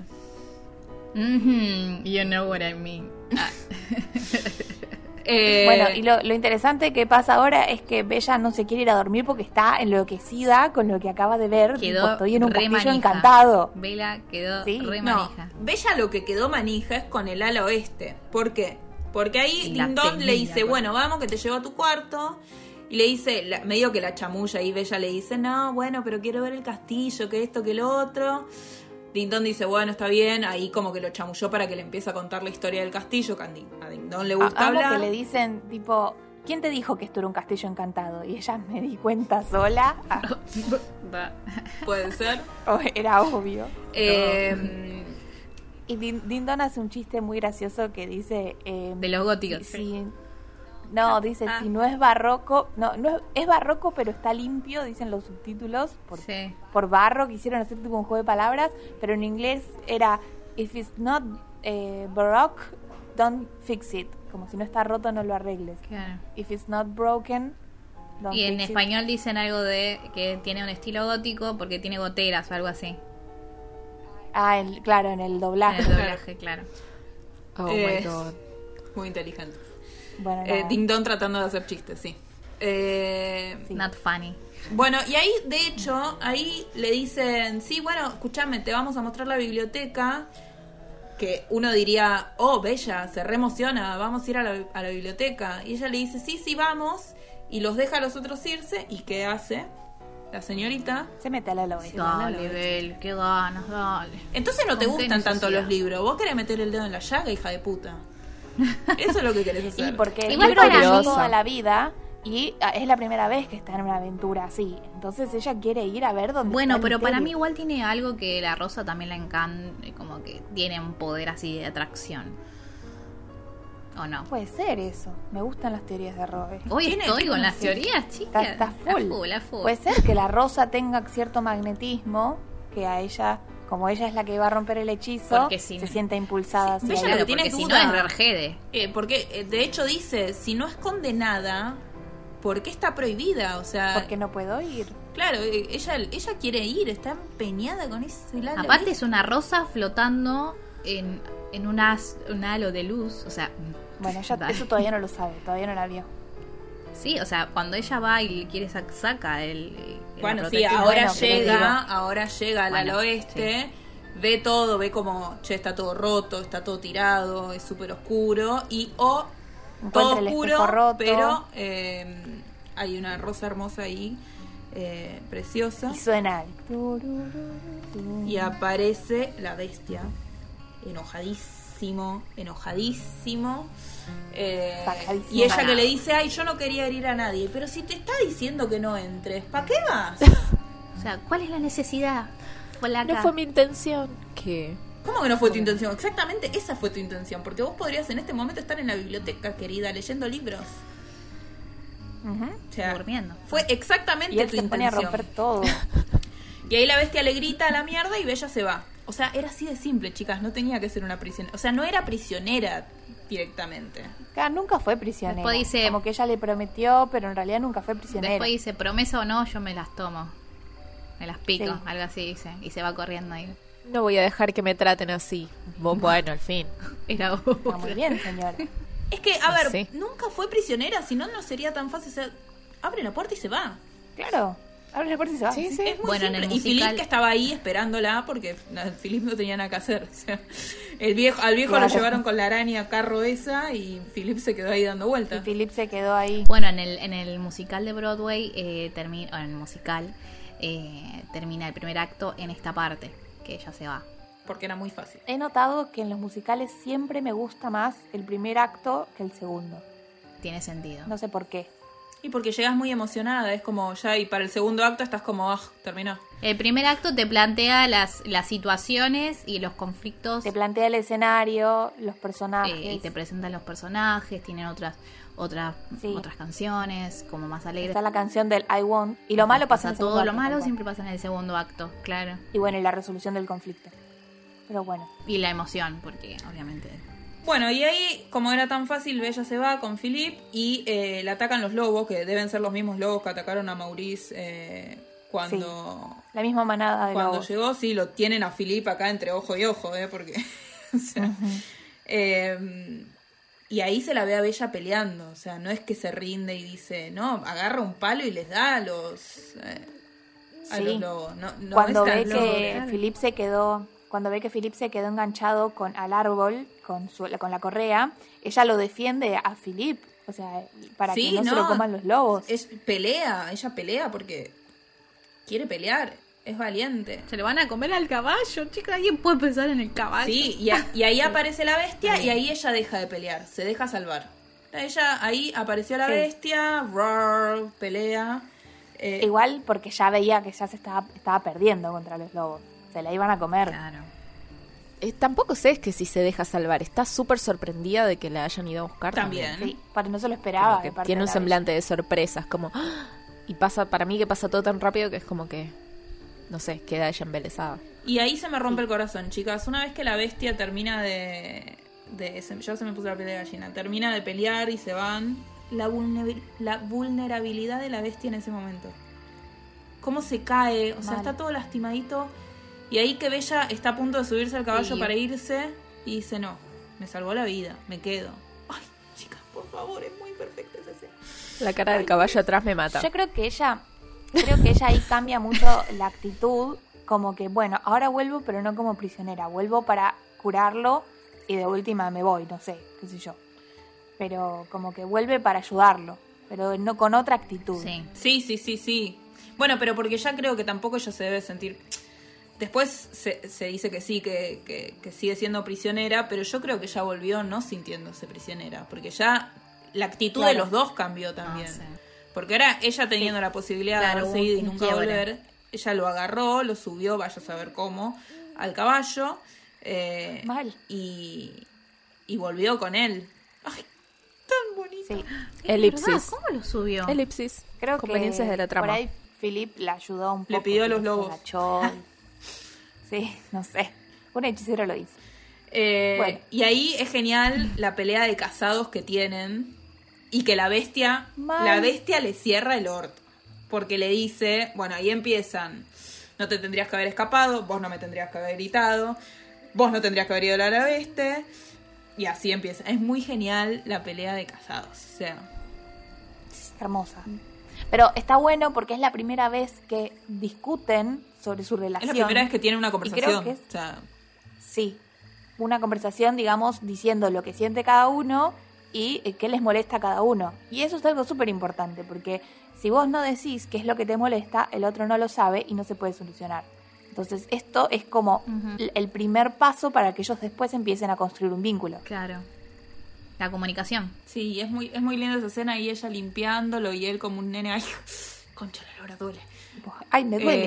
Eh, Te duele esto y no que te Está hayan... poniendo martiolate. Sí. Sí, quédate. Bueno, y acá es cuando Bella le, le- le dice: tendrías que aprender a controlar tu temperamento, tal cual eh, Mrs. Pot se lo había dicho antes. Eh, y después le dice: By the way, thank you. Como diciendo: Ahora te, te digo, gracias. Y la bestia, como: Ay, me dijo gracias. Ay, nos estamos amando. Oh, chis, oh, chis. La amo. By the way, thank you. Ay, qué tierna que sos. Bueno, la perdimos a, a Romy. Dios. No, no, porque ahora cambia la escena de nuevo, cambia la línea y volvemos con Gastón. Ah. Chan, chan, chan, chan. Volvemos con Gastón, que está con el viejo del asilo, del loquero, del manicomio. Que es de color verde sí, el viejo ese. Ya está muerto. Está muerto. ¿Qué le pasaba? Bueno, ahí vemos otro recurso de Disney donde siempre el verde o el violeta o el color oscuro es algo malo. Es verdad. Excepto Gastón que está de rojo, Porque pero Mickey. bueno, como que creo que pasa por otro lado. Pero Gastón está de rojo para mimetizarse con el pueblo. Tiene los colores del pueblo. Como que representa eso. ¿No? Sí, pero aparte es un color súper fuerte dentro del pueblo Sí, se también, lo, se lo para destaca. hacerlo llamar la atención. Bueno, ahí está Gastón con el viejo del asilo, eh, del manicomio, donde están planeando, porque el, el viejo le dice, entonces lo que querés es que meta al viejo loco este, a Maurice, al manicomio, si Bella no se quiere casar con vos. Y él le dice sí, y el otro le dice me encanta. O sea, genial. Me encanta. Eh, de verdad. Y a todo esto lo vemos a Maurice agarrando todas las cosas para ir a buscar a Bella, porque dice, no me va a ayudar nadie, entonces voy yo solo. Vamos, Maurice. Ese es el padre que queremos. Lo amo. Gastón le paga al tipo este para que lo metan en el manicomio a Maurice. O sea, Ay, qué lindo. a ese Por nivel. eso le dice me encanta, claro. sí, hubiera cualquier cosa que le... Que, que mientras me pagues, haz lo que quieras. No le interesa. Claro. Em, pero sí. Y ese es ese pequeño corte de Gastón. Viste, Gastón tiene como pequeños cortes dentro de la película. O sea, es solamente para darte la trama de qué es lo que está pasando con Gastón. Para que no te olvide que está el malo ahí. Em, Sí, con su plan. y volvemos al castillo, ya es Navidad. Bella con un hermoso vestido verde. Quiero recalcar los vestuarios de Bella. Son todos muy bonitos. Después tiene otro también, o sea, es como... Son muy bonitos. Este vestido verde particularmente me encanta. Es hermoso. Después usa uno rosa, que también es muy lindo. Sí, el, sí, sí, sí, sí, también es Sí. hermoso. Eh, Y bueno, y ahí ya llega la Navidad, la bestia quiere hacer algo lindo por Bella, porque ahí ya se los ve jugando, viste la canción de... Hay algo en él que antes no vi. Something, Something there. there. Bueno, es algo interesante eso, porque vieron que al principio de la película ella habla de que eh, con em, habla de esto de que en el, en el libro que ella leía conocía al príncipe que estaba disfrazado y qué sé yo, y que al principio no había visto, o sea, la protagonista de la historia que ella leía al principio no se había dado cuenta de que él era un príncipe. Y ahora ella en esta canción, con la misma melodía, porque tiene la misma melodía, ella dice, eh, es algo que yo antes no veía y ahora sí veo. Si se fijan, no me acuerdo bien ahora la letra, que dice, eh, true and a bit alarming, who had ever known that this could be, porque ella se está dando cuenta ahora de que hay alguien, Y ahí repite lo de no es un gallardo príncipe. claro, dice, por ahí no es un- el Claro. Prince Charming, pero realmente hay algo ahí que yo antes no veía. Es cuando em- ella empieza a ver el príncipe atrás de la bestia. Y lo mismo la bestia, porque la bestia también canta. eh, Y la bestia también. Y viendo que, que antes, que que antes, ella bueno, lo antes mira, ahora me toca y no shivers, eh, no, Claro, no- no y no, y no, sí, como que ya no le da impresión estar cerca de mí. Ahora es como que es tan hermoso porque eh, empiezan a gustarse a partir de, de eso, de los juegos entre ellos, De convivir. estar juntos, de charlar, de convivir. Y, y es muy hermoso todo eso. Es la, es la primera vez que vemos un desarrollo así de un vínculo en una película. Se va construyendo. Sí, Eh, bueno, en esa parte de la canción, que es eh, algo allí o algo ahí en, en español latino, eh, la canción, bueno, es eh, hay una historia detrás de esa canción, de esa parte justamente alarming, que eh, el compositor, ah, bueno, eh, Menken, Alan Menken, y el letrista que es Ashman, eh, Howard Howard, Ashman. Ashman, Exactamente, estuvo muy enfermo cuando le mm, hicieron esa canción. Bueno, en, en realidad en toda la producción. Murió antes de- musical. de... Hecho está al final Sí, de la película. antes de que se terminara. Sí, sí, sí. Exactamente.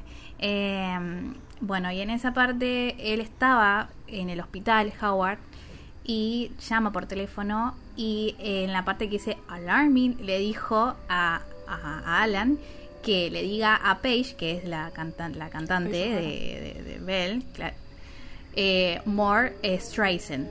Porque Barbara Streisand, es- viste como esa, esa, esa modo de que tiene de cantar Streisand que es alarming.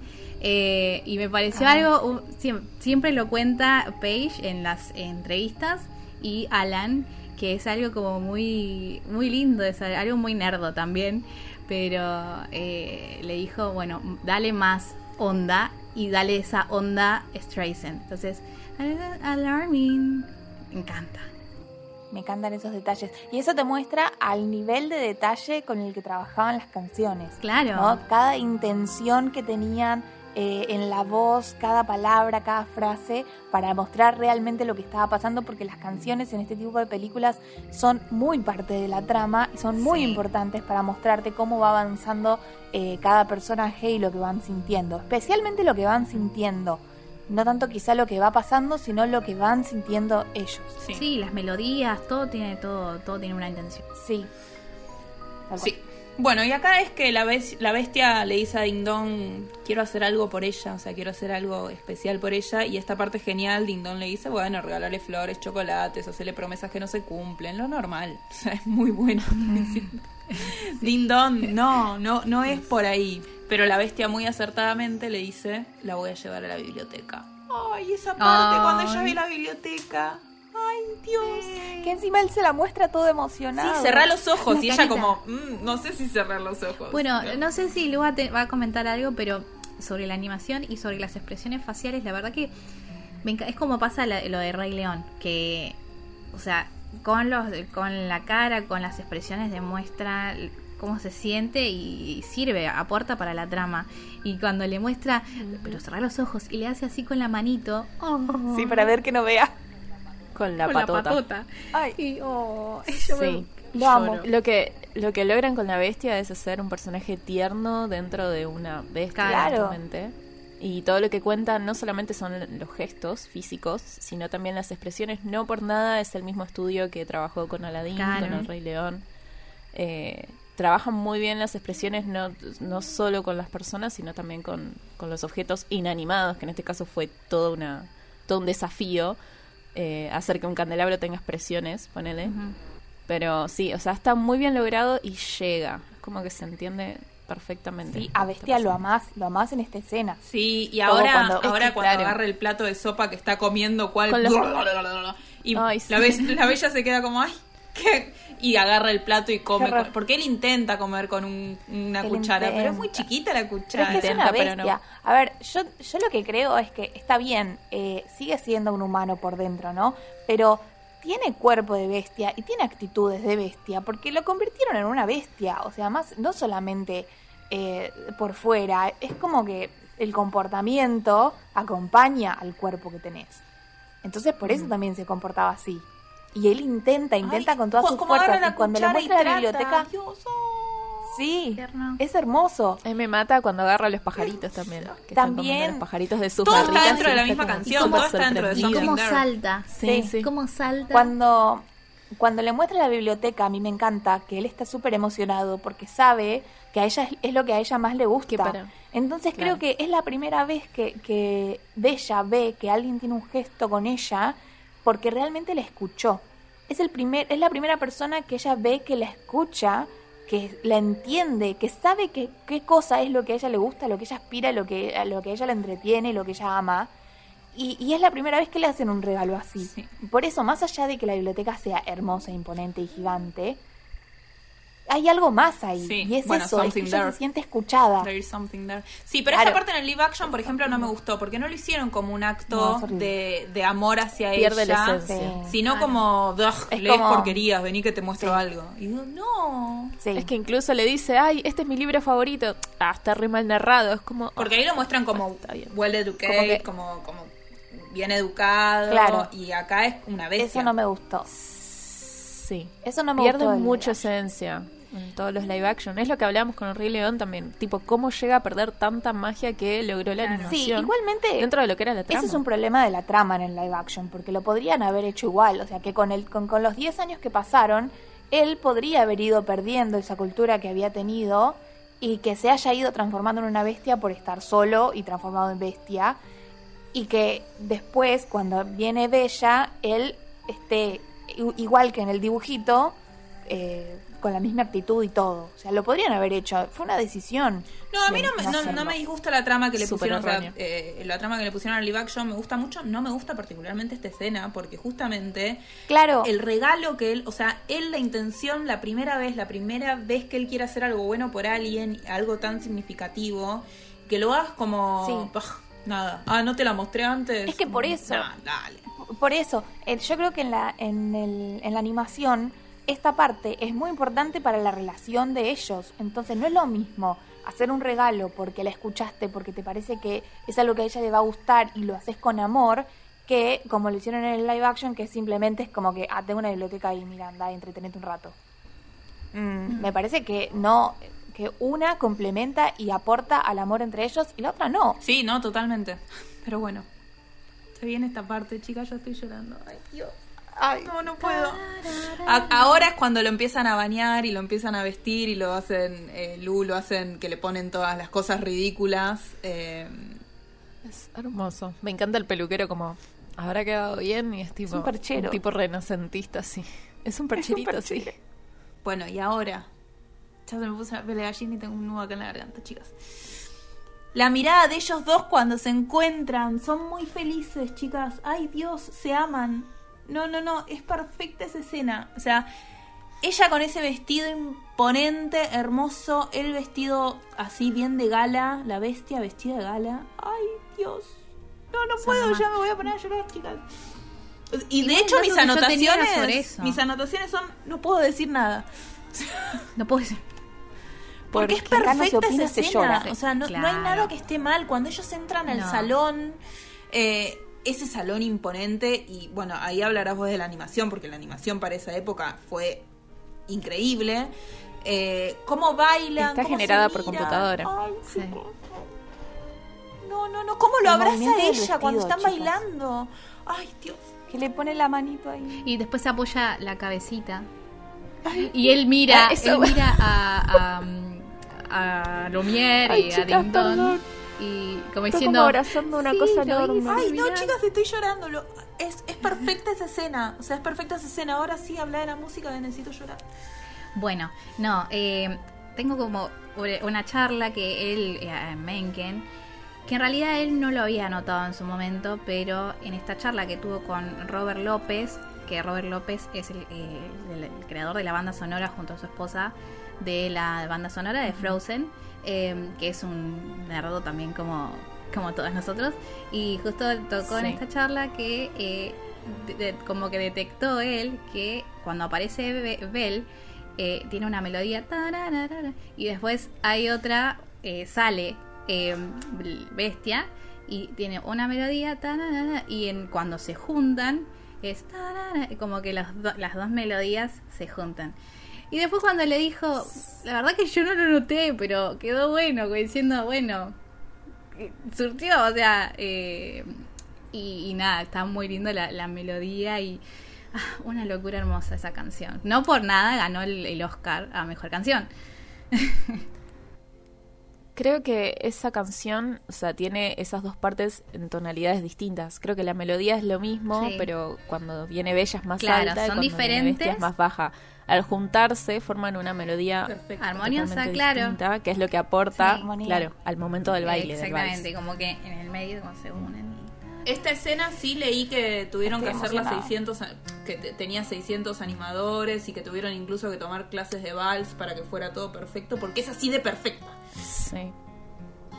En toda la producción igual hubo al menos 600 animadores, que es el mismo equipo de animación que trabajó con El Rey León. Lo que pasa es que acá está mucho más trabajado el tema de producción de CAPS, que es Computer Animation Production System, y eso lo notas en un montón de escenas de toda la película, pero puntualmente acá se nota cómo está trabajado todo lo que es el escenario, porque te das cuenta que la animación es distinta. Al menos eh, cómo funcionan los rasgos de movimiento de cámara, entre comillas, o animación alrededor de ellos. Y está muy bien trabajado, está muy bien iluminado y está pensado para que se vea de una manera distinta. Vos en toda la película no ves tanto lo que es la profundidad de trama cuando se va moviendo alrededor de una persona. Y acá lo ves cuando están bailando, que vos, Romy, en un momento dijiste, cuando estábamos hablando de Aurora, que te hacía acordar a esta parte, cuando estaban bailando de lejos. Y eh, la diferencia es que acá hay una producción tecnológica que es mucho más importante, es mucho más imponente y la coloración es totalmente hecha por computadora en esta Se nota la diferencia Entonces, porque acá se ve mucho más real y mucho más vivo todo. se ve mucho más imponente y a vos te hacen ver, o sea, te lo hacen ver desde abajo, entonces vos lo ves tan imponente, tan enorme y te pones a la par de ellos bailando.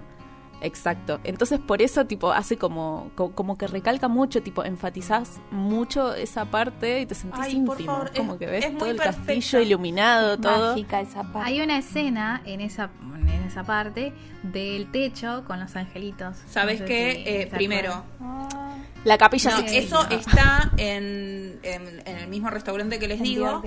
Y en el mismo restaurante, Sí. la primera vez que fui, nos contaron que son las caras de los hijos de los animadores, si mal no recuerdo. Puede ser, viste que siempre incluyen a los bebés que nacen a, a medida que Claro, o pasa sea, la producción. son, al final son de la bebés. peli siempre te eh, mencionan. Son bebés, ¿no? Que, Sí. que Reales. sí, sí. eh, encima sí, se van sí. moviendo a medida que pasa. Son tres planos en secuencia que, que te van Ay, como llorar, figurando que son súper es muy- angelicales. Estoy muy. Eh, es una locura esa eh, Lo que- escena. es Pero pará, porque ahora lo... Ay, estoy llorando en serio.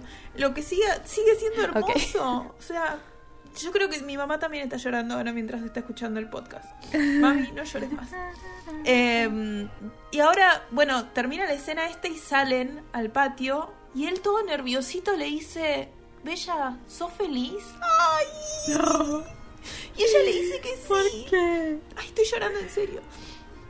Eh, y ella le dice que sí, pero que extraña al padre. Ay, no, chicas, no puedo seguir. Ay, y él le dice, ¿lo quieres ver? No, no, eh, es, es perfecta esta escena porque ya están enamorados, o sea, ya está, ya están enamorados, ya se les ven las caritas Sí, cuando, aman. cuando... Sí, yo soy feliz acá. Ay, Dios. Bueno, y le muestra al padre en el espejo, le dice, aparte, esta, esta no, ya pasando, ¿no? Le dice, ¿puedes mostrarme a mi padre, por favor? Y me hace acordar a mi abuelo hablando con el celular. Señorita Google, ¿puede mostrarme el resultado del partido? Gracias. O sea, me hace acordar así, pidiéndole por favor al espejo mostrarme a mi papi. Bueno, y el papi está tirado en el medio de, de, de- de la nieve, a punto de morirse, porque nunca llegó. O sea, vaya a saber cuándo salió de la casa y nunca llegó. Y acá Está ah, perdido. la Bella le dice, bueno, entonces andate. Y Bella le dice, ¿en serio? Ay, es que la amo. Y ella le dice, sí, ay, y él le dice, sí, sí, andate, andate, ya no sos más mi prisionera y llévate el espejo, así me podés ver siempre que quieras. Oh. No sé cómo seguir después de esto, chica. No sé Ah. cómo. O sea, ho- honestamente no sé cómo seguir. Ah, Dios. Y bueno, Dindón viene ahí y le dice, bueno, ya estamos, ya estamos, ¿eh? ya estamos cocinando ahí el pan, ya estamos casi terminando, se va a romper el hechizo. Y la bestia le dice... Porque la rosa ya se está ya, muriendo. ya está, se sí, está ya llega el cumpleaños. Eh, Sí. Y él le dice, no, la dejé ir. Y Dindón como, ¿qué? ¿Qué? La dejé ir porque la amaba. Dios, no puede ser esto. La dejé ir porque la amaba, es tipo Y acá la, la mejor frase de la película. Y acá viene otra terrible frase que conecta dos mundos. La señora Potts dice, after all this time, como diciendo, primero, after all this time, las que estamos acá, Always. always. O sea, respóndanme como corresponde. Pero la señora Potts en la película en inglés dice, after all this time, como diciendo, después de todo este tiempo y todo lo que luchamos, al final la bestia logró amar a alguien. O sea, logró. Como que la señora Potts era independientemente de si Bella lo ama o no. Lo importante es que Bella. Claro, ella eh, estaba la- preocupada por él. Claro, la bestia. Y está orgullosa de que él haya aprendido a amar. Entonces, Igual dice la señora Potts, always. dice que no es suficiente que solamente lo ame él, sino también que lo ame ella. Claro, sí, no, dice pero. La señora Potts. la- la frase de After All This Time de la señora Potts es como diciendo, al fin logró amar a alguien, al Claro. fin consiguió eh, enamorarse. Eh, y nada, la bestia le dejó ir porque lo ama, chicas. O sea, no sé cómo, cómo expresar el amor que siento por este, por este personaje. Bueno, y volvamos a Lefou. Volvamos al EFU. Sí. Bueno, ella va a la casa y encuentra al papá. Lo encuentra en la cama. No, no, no, lo encuentra antes y lo lleva a la cama. Lo encuentran en el ¿Lo camino. encuentran en el camino? razón. Claro. Ah, sí, es verdad. Cuando Bella, cuando Bella le pide al espejo que por favor le muestre a su padre, se lo ve en el medio del bosque, en el medio de la nieve tirado, y Bella llega con Hay su una papá. elipsis en el medio. Bella llega con su papá y lo pone en la cama. Lo pone en la cama. Y ahí está LeFou, porque Gastón mí, le había Bella dicho tiene super acá. fuerza porque. ¿Eh? Sí, señor. sí, totalmente. fuerza. Es joven y tiene energía como Rob. Claro, es la adrenalina. Cuando tenés, viste, cuando las madres, cuando los hijos Igual- están en peligro y pueden levantar autos, bueno, así. Wow. Es real eso, eh. la adrenalina Sí, te saca sí. fuerza. Sí, sí, sí. Hay donde estudios tenés escondida. La escena cuando Gastón va con eh, a buscar a, a Maurice eh, y no hay nadie en la casa. ¿Cuándo fue? Cuando estaban con el viejo del asilo. Le dicen que Y después le, dice y después le dice a LeFou que se quede ahí. le dice quédate ahí eh, Claro. hasta Y que vuelvan. Y bueno, ahí después Bella vuelve con, con, Claro, con el con el, padre. padre. y LeFou es un muñeco de nieve. Y acá hacemos choque de mundos porque LeFou, después interpretado por eh, Josh Gad y Josh Gad que es, eh, Es Olaf. Olaf. Choque de mundos. Ah, me encanta. es me muy encanta. bonito. No puede, no puede ser, no puede ser que sean tan así. Ah. Mal. Me encanta. Igual no sé si fue pensado eso a propósito de decir vamos a poner a LeFou Por ahí porque- no. Nah. No, Pero no bueno, sé. se no conectan. Sé, no sé, puede ser que algo, porque estos de Disney son unos loquillos. Ah, Bueno, pero ahí LeFou cumplió con su trabajo porque le fue a avisar a Gastón. Eh, che, Gastón, mirá que ya llegó. Eh, y le agarró una neumonía de paso, porque. Pero estaba aparte. ¿cuántos meses Estaba- pasaron? estaba Porque blanquito. pasaron, pasaron un montón de, de tiempo juntos. Porque para que Bella sea feliz no siendo prisionera, barra siendo prisionero, o sea, pasaron meses. ¿Cuánto tiempo estuvo Sí, parado no de pobre si? No sé Arran- si meses, porque pensá que había nieve. Entonces, si esto, vos decís que lo del baile fue en, no, lo de la biblioteca fue en Navidad. O sea, para mí toda la historia transcurre entre noviembre y diciembre. Sí, una semana. Sí, porque al inicio de la película es. Bueno, igual, chicas, si ya está más ¿no? de un día el pobre LeFou ahí, o sea, tendría que estar muerto. Mal. Sí. Pero es un muñeco de nieve. Do you want Claro, the la-? Sí, cambiamos. No, no, me dejan terminar esta película. Bueno, dale. Obvio. Termínela, señora.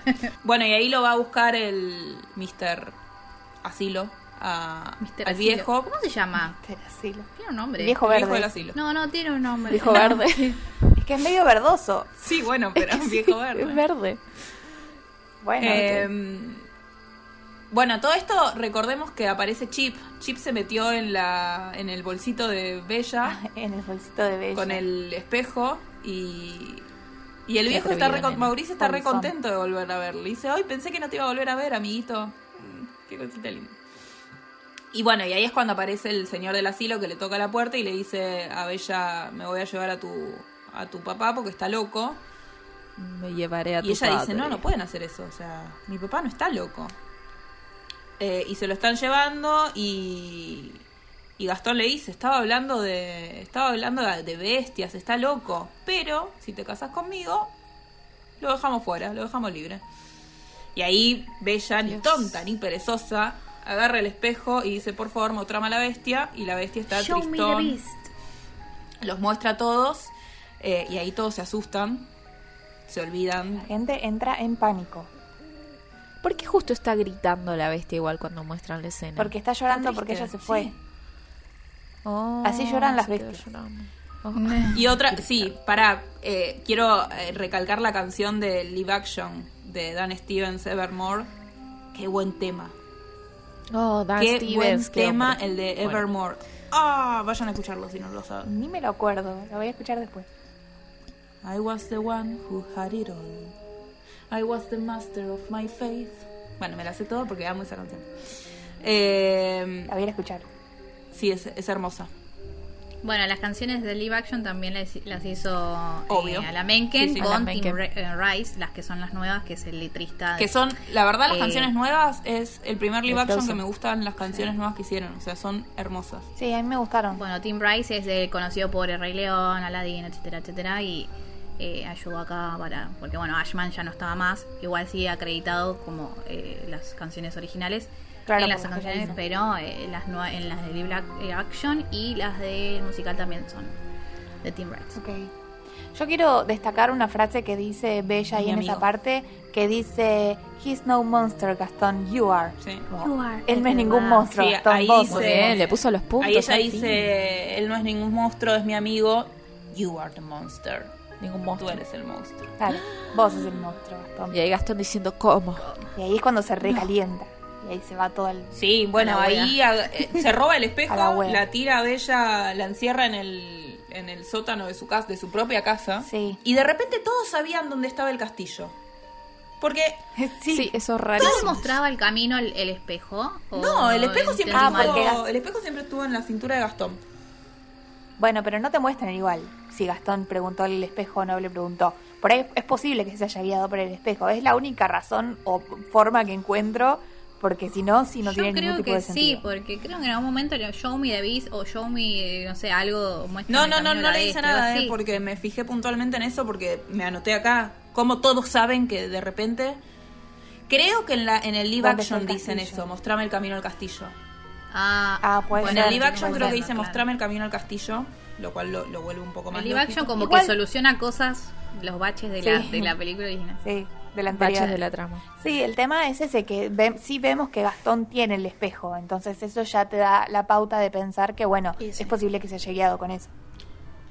Sí, bueno, nada, eso lo, lo resolvemos con el live action.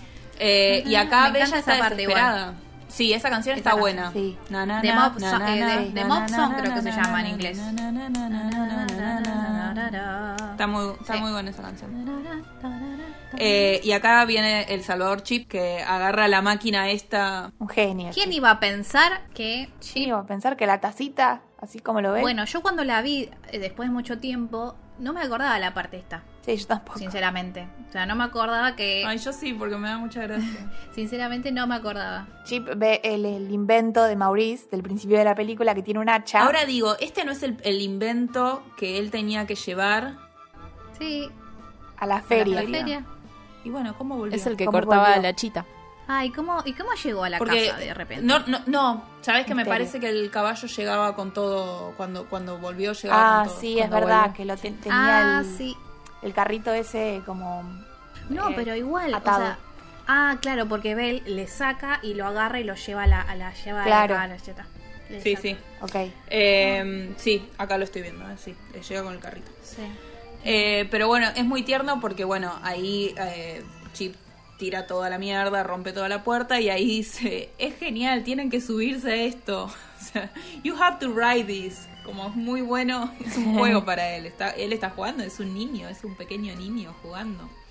Eh, propongo atracción en Magic Kingdom eh, del invento del, De chip. de Yo, yo ya propuse un montón de atracciones a Disney, pero hasta ahora no me han escuchado. Sí, yo también. No, hasta ahora no he tenido respuesta, pero les juro que por lo menos yo me subiría. Sí, obvio. ¿Para cuál es la atracción esa? No, ninguna eh, que estamos diciendo. No no existe. Eh, Estamos proponiendo. Estamos- ideas. estamos Ah, proponiendo, claro. Sorry. ¿Hay alguna atracción de la Bella y la Bestia? De La Bella y la Bestia, no. Tenés la atracción donde vas a, a ver la historia de la Bella, Enchanted Tales with Belle, donde te puedes sacar una foto con Bella en Ah, claro, sí. vestido y te pasan por el ropero. y te van contando la historia dentro de la casa de Maurice. Y terminás en la noche en la que Bella va a eh, tener la cita. Porque ahí vos te pones a hablar con Bella, qué sé yo, y te dice, bueno, ahora me tengo que ir porque tengo una cita con, con, con la bestia. Con Bestia. O sea, Ay, es como que estás en esa misma noche. Te van contando la historia hasta esa noche. Es muy bonito. Bueno, acá Chips lo salva. Bella ya está en su camino a salvar porque dice que lo tiene que ayudar porque es su amigo. Y vemos esta escena donde la bestia está desconsolado y los sirvientes le dicen, están atacando el castillo. O sea, hagamos algo y él como que ya le chupa todo un huevo. Él ya no quiere saber. Él ya da por perdido todo. La rosa ya está a punto de quedarse. Está resignado ya. Claro, déjelos entrar. Ya está, déjalos entrar, le dijo. Creo que en cierto punto él prefería que lo maten y ya a pasar toda la eternidad como una bestia, porque yo sabía que, Que no, lo iba a no, lograr. claro. Es que creo que también lo peor de él era se enamoró y perdió a- al amor de su vida y encima, o sea, una vez que ya sintió lo que era el amor, tener que vivir como una bestia era como hay algo mejor, o sea, Era porque, mucho. porque hice todo lo que hice, ¿no? Como re- recapitulando toda su vida, me imagino, pienso, no sé, como que ah, Sí, es tan triste esa mal, Sí, porque aparte bueno, la- la- las expresiones, la desolación que ves en la cara de, de la bestia, como no me importa que entren, o No, sea. no, sí, re triste. Re Dios. triste, yo lloré. Y ahí entran y se empiezan a pelear entre todos, todos, todos los muebles con todos.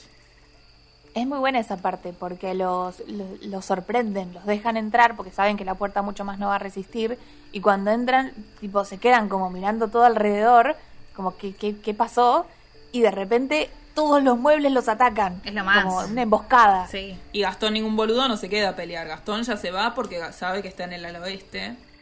Me imagino que el espejo se lo a dijo. buscar a la bestia. Eh, porque va derecho para esa parte. Eh, Sí. Y ahí entra, se lo ve a la bestia todo tiradito ahí, tan triste. Y Gastón le clava una flecha. Y el tipo no hace nada. O sea, es como. O sea, no le embocaste, Sí. matame, porque no le embocaste. Como, Terrible, terrible. dice como. "Ar, ar", Y se queda quietito. Ay, Dios. Y Gastón, como quiere pelea, quiere, quiere. O sea, dale. Tan fácil me la vas a hacer. Sí. Es muy fuerte esa escena porque está muy triste. No me gusta que esté triste. Claro, no, no se defiende para nada. Como que no o le sea, encuentra el sentido a la Gastón- vida después de que Sí. Belle se va. Entonces, como diciendo, bueno, mata, haz lo que quieras conmigo, con el castillo total. Sí, ya fue todo. Es- Están en el balcón y Bestia ve que viene, que llega Bella. Sí, sí, bueno, y ahí, ahí es, es, recién ahí es cuando se empieza a ver la cara de miedo de Gastón, porque la bestia quiere empezar a pelear, porque quiere verla a, a, a Bella. Eh, Claro. She came back. ay, sí, ay, por favor. como que no lo puede creer que ella haya vuelto. No, no, y ahí es cuando empieza a pelear y la cara de miedo de Gastón es terrible porque... Que, se que le ahí está peleando en serio. Claro, ahí es como que, que, que dice a la mierda y aparte le ruega, por favor, hago lo que quieras, no me mates, eh, te, te pido por favor, ahí todo cagado en las patas. Y la bestia ya tiene un corazón, o sea, ya tiene sangre en las venas y Claro. le cambia la cara, ahí como tiene está enojado y de repente como relaja la cara y, y lo deja hacer. Reflexiona. Y va a buscar a Le Bella. perdona la vida. Y la va a buscar a Bella ahí trepando cual mono. La carita, la carita cuando la ve. Ay, Ah, Ella lo espera en el balcón. Belle, Belle. Volviste. y, y él la acaricia y ella lo acaricia a él y se miran. Y atrás venía el forro este. y le Oh, clava un hijo cuchillo. de put- sí. Le ¿Cuál? clava un puñal necesidad? en el costado de acá. Un puñal. Sí. Eh, Como pasa con Lloro. Bueno, ¿Ya nombraron los ojos o no? ahora lo voy a hacer. Ahí Todavía no. cuando él cae, ahí Bella dice no, lo, lo agarra a la bestia, lo, lo tira para él. Ahí Gastón cae. Y en ese momento de animación, yo se lo mostré a las chicas, en medio de la caída se ve una calavera en los ojos de, de Gastón.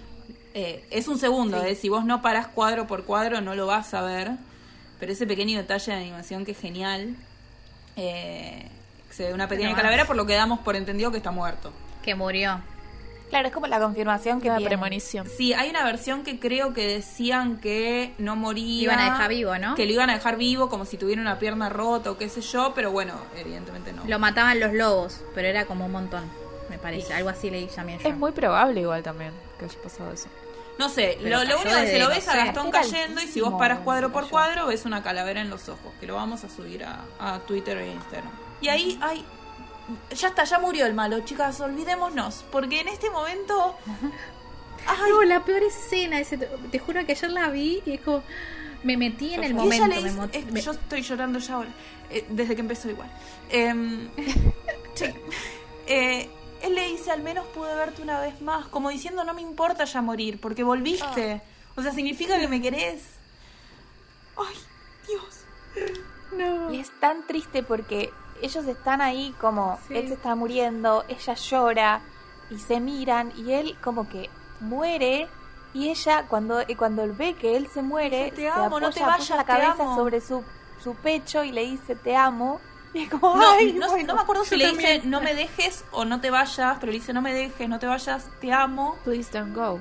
sí Y, y ahí empiezan a caer y tipo... empiezan a llover lucecitas Sí, Ay, chicas, no puedo. La transformación es muy perfecta también. llueven lucecitas Bueno, la música detrás también. Se arma todo un escenario, todo un ambiente. Es como que te mágico. envuelve, la, la escena es como que estás formando parte de, de- de- con ellos, Y sufriendo. se va transformando el escena. castillo de ser lúgubre y tener gárgolas y esto y lo otro a ser un castillo hermoso.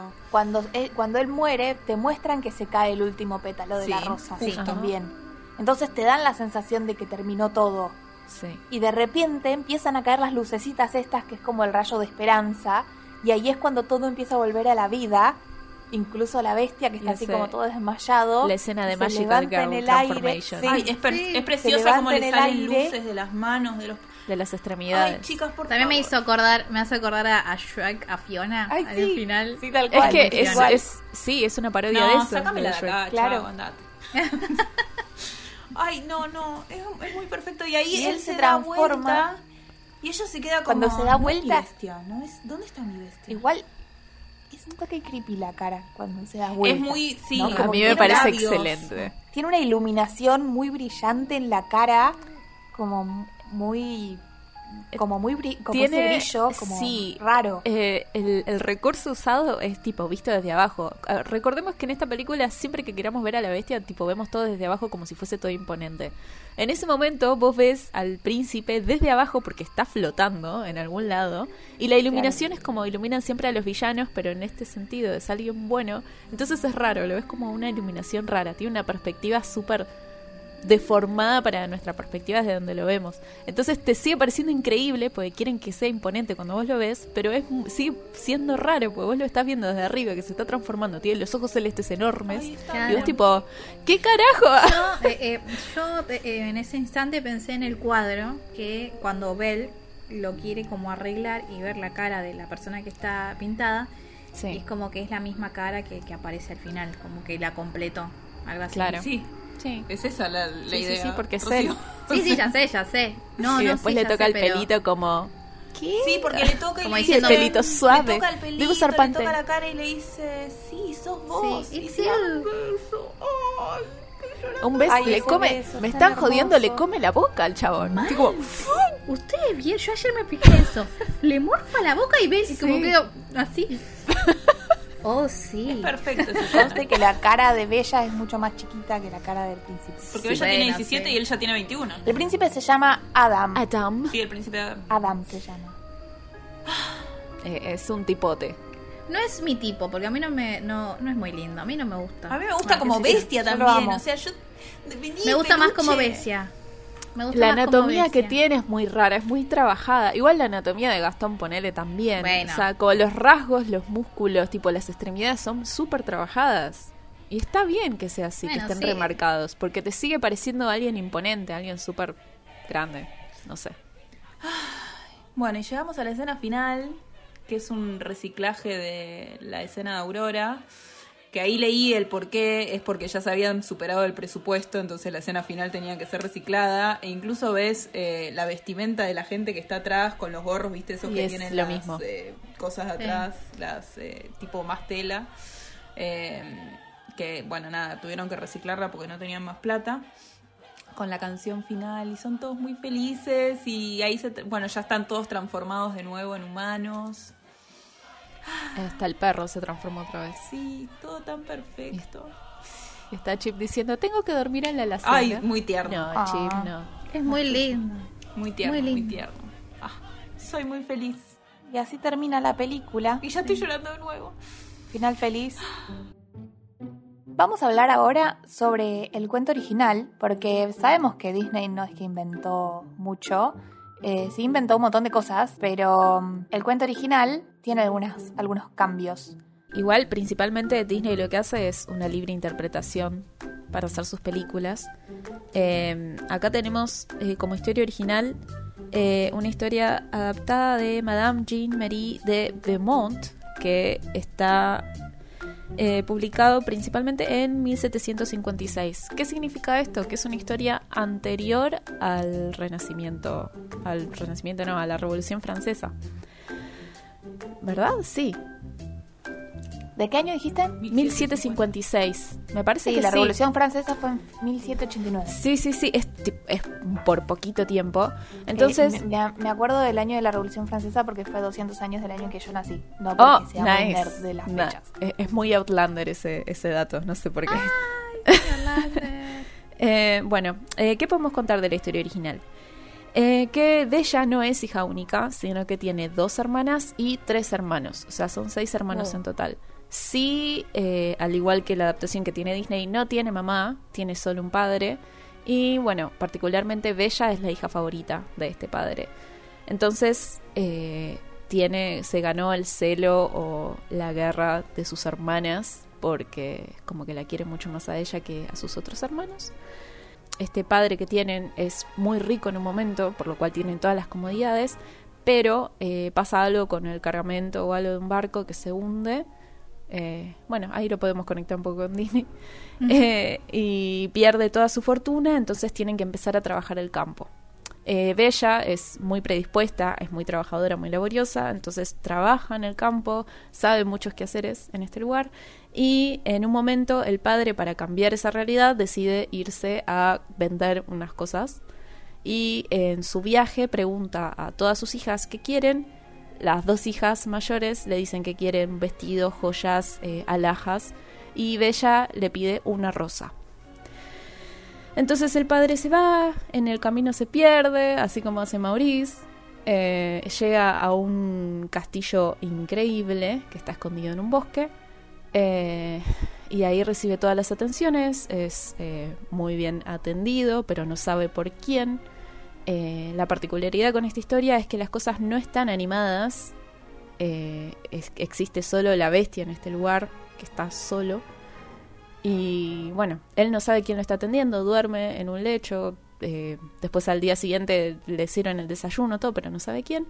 Y cuando dice, bueno, me tengo que ir para vender las cosas o volver a mi casa, eh, se va al jardín y ve que está lleno de rosas, es un jardín imponente. Dice, bueno, le puedo llevar una rosa a Bella. Como en el live action. Arra- Claro, Eh, está- estoy Está recordando. un poco, sí, sí, está un poco mejor adaptado ahí.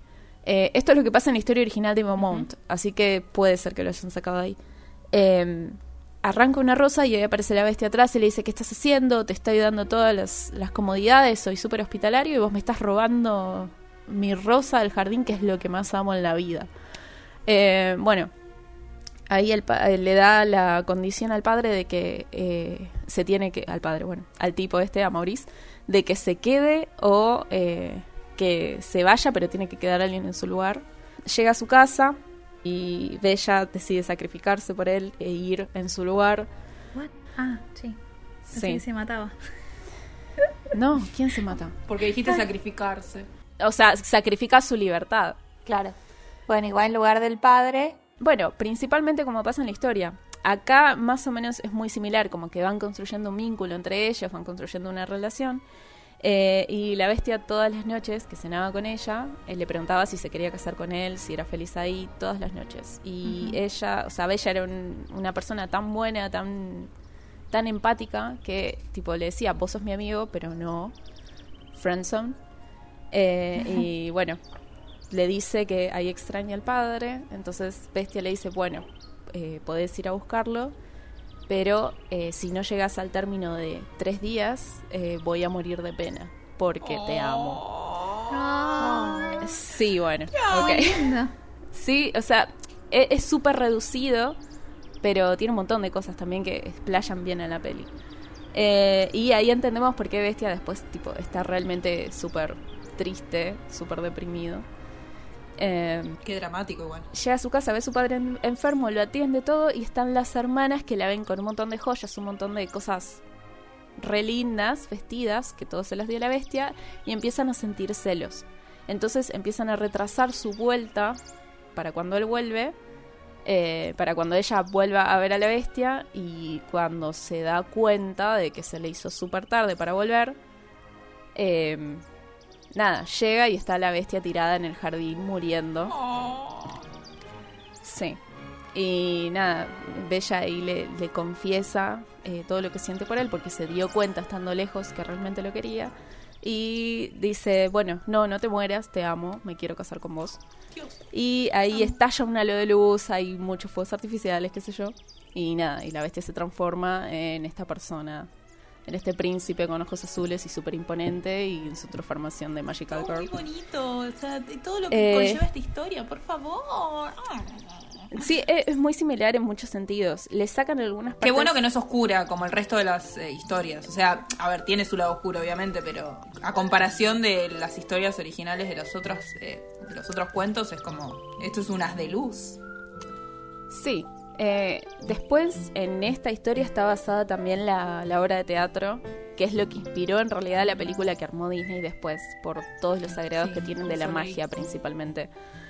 Eh, pero bueno, Disney omitió a las hermanas, que yo creo que son una parte importante porque es como que despiertan en Bella un montón de sentimientos negativos por ahí, que en la película pueden llegar a estar representados por Gastón.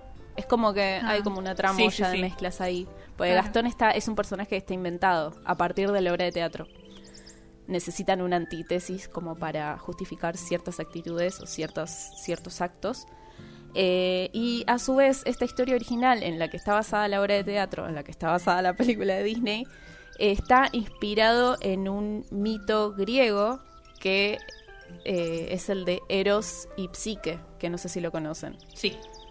Eh, muy Ah, por sí. encima. eh, Sí, conozco los nombres, pero Ok, Eros, eh, al- acá Cupido, que es el dios del amor, eh, y Psique, que es eh, una plebeya de, de un reino, eh, que era muy hermosa, también tenía dos hermanas que eran muy celosas de ella por su belleza y por toda la suerte que ella tenía. Eh, pasa algo muy similar, pero en este sentido eh, a Psique la hechizan porque Afrodita estaba muy celosa de su belleza. Entonces eh, eh, lo manda al hijo que es Eros a que la mate, pero él se enamora de ella porque es muy hermosa y la lleva a un lugar teniéndola prisionera y él manteniéndose en las penumbras porque él no quería que lo viera porque si no no sabía si lo iba a amar sabiendo que era un dios o una persona imponente. Eh, y pasa todo esto, la mina nunca lo la mina bueno, eh, Psique nunca lo ve, o sea, no sabe quién es, pero lo ama por cómo es, por cómo la trata, por las cosas que le da, por cómo es con ella. Y ella le dice que extraña a sus hermanas, entonces vuelve a su casa, sus hermanas la ven toda vestida con cosas hermosas, con un montón de, de cosas materiales. Y eh, O sea, le igual, empiezan a ahí sí preguntar. Eh, sí, es similar, sí. O sea, le empiezan a preguntar de dónde sacó todas esas cosas, cómo puede ser que no conozca a su marido, que no sepa cómo es, o con la persona con la que vive, su cónyuge. Y ella empieza a despertar curiosidad y nada, una noche ilumina todo para ver cómo es él y descubre que es un dios. Y bueno, Viva la eh, Pepa. Pasan much sí, pasan muchas cosas después, pero principalmente eh, deja la enseñanza de que simplemente hay que amar por lo que uno es, no solamente por la apariencia que tiene. Ella se da cuenta que lo amaba realmente y bueno, cuando descubre que es hermoso es tipo, bueno, mejor, pero qué sé yo, o sea, está el mensaje detrás de eso. Eh, me parece importante poner que está basado en, en Cúspide y Psique o Eros y Psique porque es una historia súper anterior a un montón de cosas, es súper antigua. Entonces, cómo se viene repitiendo la misma historia, así como hablamos de Cenicienta en un momento que se repite en muchos lugares, eh, el mensaje que deja este de amar a alguien por lo que es, por su corazón y no por su apariencia, que bueno, Como está Betty el la mensaje Fea. presente. Bueno, sí. ¿no? Se repite, se repite constantemente la historia de amar sin, sin Sí. que te importe lo físico. Que bueno, es mucho el tema de hoy por hoy siglo XXI. Sí, el mensaje principalmente. Igualmente, eh, el cuento eh, de la Edad Media que contaste primero, se vieron que siempre los cuentos tenían una moraleja, o sea, por algo se les contaba a, a los chicos, no sé, el de Caperucita Roja para que no hablen con extraños, por ejemplo. Bueno, en este caso era para que las chicas acepten casarse con viejos que parecían bestias peludas, eh, porque más allá de la apariencia física, Tenían que era en el fondo una buena persona, ¿no? Mm, Bueno, Como que no, no tenía una... Un buen una mensaje detrás, digamos. Claro. No- no es tan romántico. exacto, no, no era tan así... O tan de- poético. tan poético. Era más para O eso. sea, la metáfora era un poco más dura a la realidad y no tan romántica como un cuento de hadas. Exacto. Que hoy lo exacto. vemos de otra manera y Disney se encargó de afianzar ese vínculo que tenemos con los cuentos de hadas. Claro, Disney lo que hizo fue también eh, intentar adaptar esta historia eh, al mundo de hoy en el que los matrimonios no son arreglados.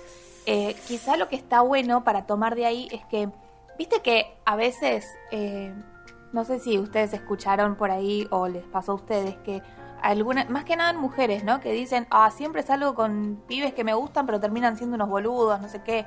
Y por ahí tenés que salir con uno que al principio no te gusta o que a priori no te gusta porque después puede ser una buena persona Es o que alguien la- que te guste con el tiempo. Sí, la importancia ahí es la, la generación de vínculo que vos vas construyendo con el tiempo. Exacto. Porque con una persona que te impacta en un primer momento por ser muy hermosa, por ello que a vos te parezca muy atractiva, por ahí no llega a la profundidad de vínculo que puedes tener con otra persona que no te llama tanto la Ninguno de atención. mis exnovios era lindo. Visto desde ese lado está bueno. Claro. Así que tengo un gran corazón. Yo recomiendo que si a vos ves que alguien por ahí no te gusta mucho, pero por ahí dale una oportunidad, salí un par de veces, dale dos meses. Y por ahí pasas de verlo como una bestia a verlo como un príncipe. Ese es mi consejo. Se transforma en tu mente. Claro, lo empezás a ver hermoso.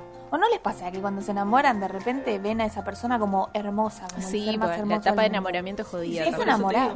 Todo son- hermoso. Son horribles ahora que lo veo. Digo, la puta madre, ¿quién me mandó? Bueno, y así funciona el amor. Así funciona. Yes. Bueno, yo quería contar un poco eh, acerca de las interpretaciones que tuvo esta historia. Y acá es Eh, cuando me y de la interpretación no que le doy haya varias interpretaciones. Ok. No, no te vas a enojar. Bueno, por ahí sí te enojas. No te enojes conmigo. Porque igual. soy una bestia, no chica. mandes al mensajero.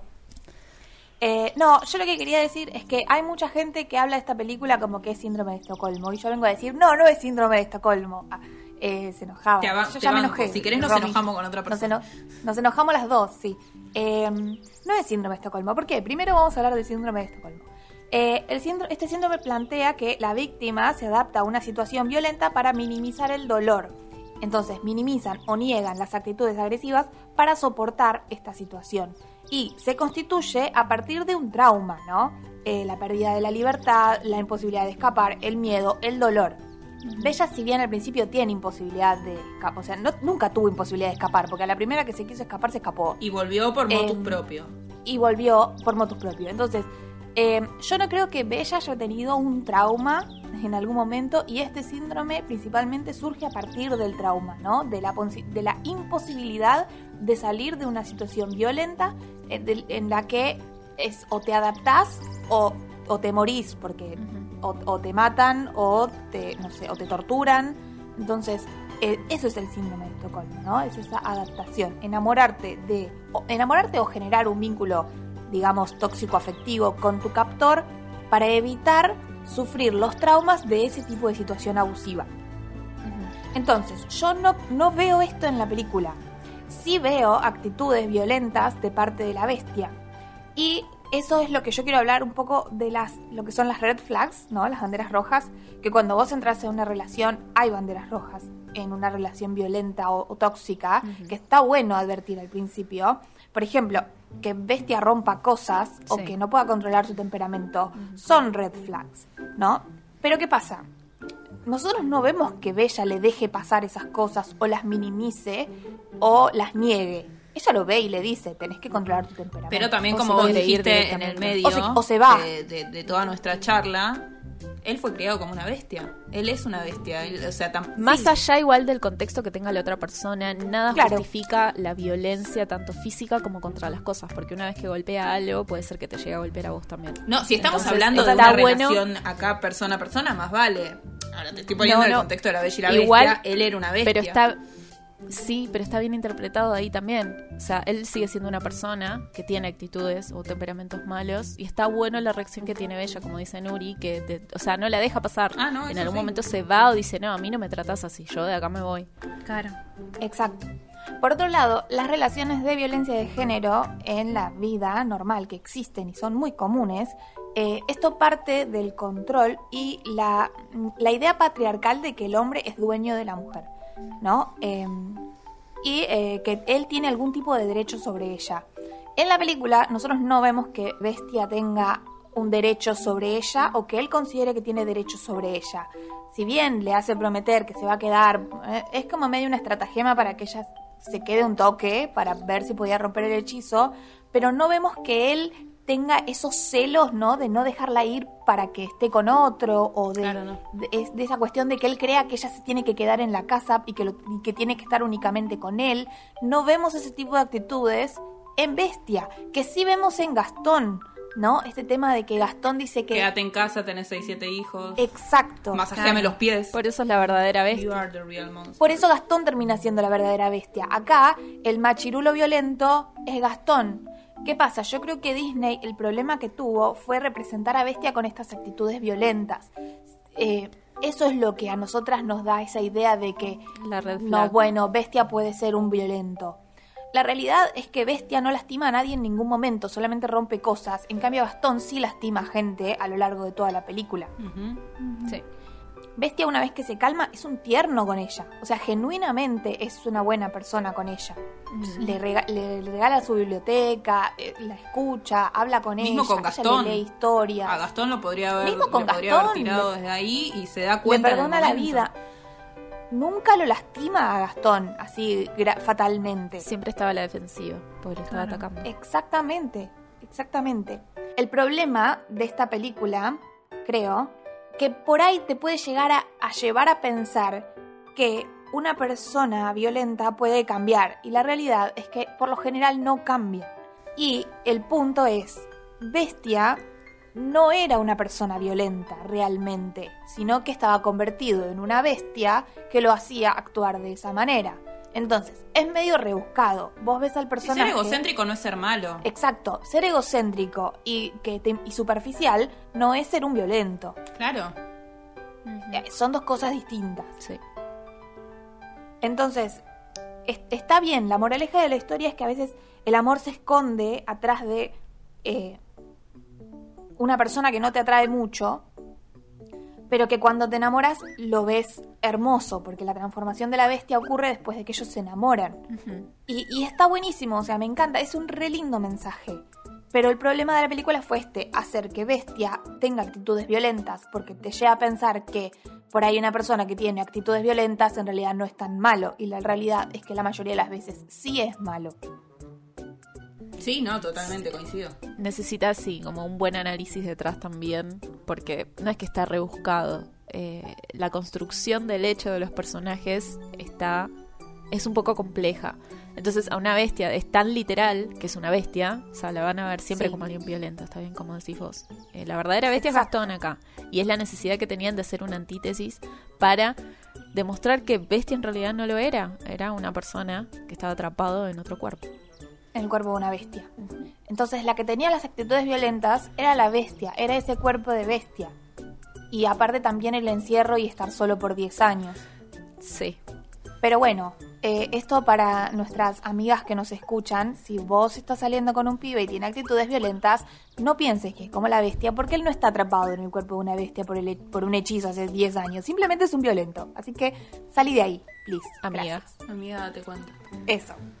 Ahora vamos a hablar sobre la música, que bueno, como ya veníamos hablando durante todo, la- todo el episodio y comentando, eh, el compositor es Alan Menken, conocido, bueno, es reconocido en, en- en el área, en la industria de Ya lo venimos nombrando Ya bastante. lo venimos nombrando, exactamente. El letrista es eh, Howard Ashman, que ya también lo nombramos. Y bueno, coincidimos todos, todes, que eh, tiene una de las mejores bandas sonoras de- de- del planeta, básicamente. Eh, yo estuve investigando, estuve viendo eh, así documentales especiales y, y demás. Y en Disney Plus hay una, eh, una especial de esta charla que yo les contaba anteriormente. Es llamado Alan Menken y sus amigos, 25 años de inspiración musical, que bueno, en donde eh, el compositor invita a otras personas que es conocidas, también conocidas del, el ambiente, Lin Manuel Miranda, este, estos compositores de, Frozen, Robert y Kristen, eh, Stephen Schwartz, que es el creador de Wicked, Pocahontas, etcétera, Jorobado. Eh, y ahí cuenta Alan Men- Men- Menken mientras está en el, piano eh, y toca. es lo más, porque encima te, emociona verlo a él y Lin Manuel Miranda lo mira como, "Ay, no te puedo creer, estás acá conmigo.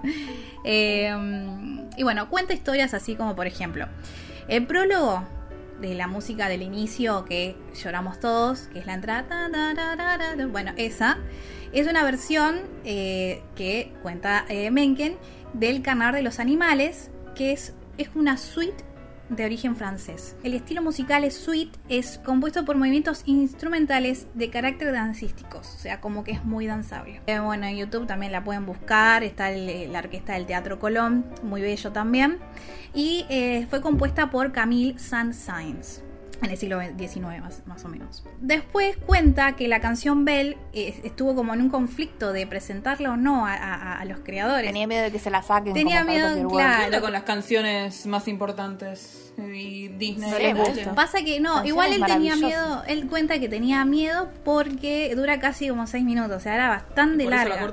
Y claro, entonces, eh, nada, y bueno, yo se la presento, ya fue, le dijo. Después también destaca acá el, el- trabajo, todos en realidad destacaron el trabajo de los animadores, que mientras hacen los eh, bocetos y demás, al artista, al compositor, se le va des- despertando ideas, entonces está bueno como destacar eh, eh, el trabajo de los animadores y la importancia que todo esto conlleva, ¿no? Em, después algunos otros datos más.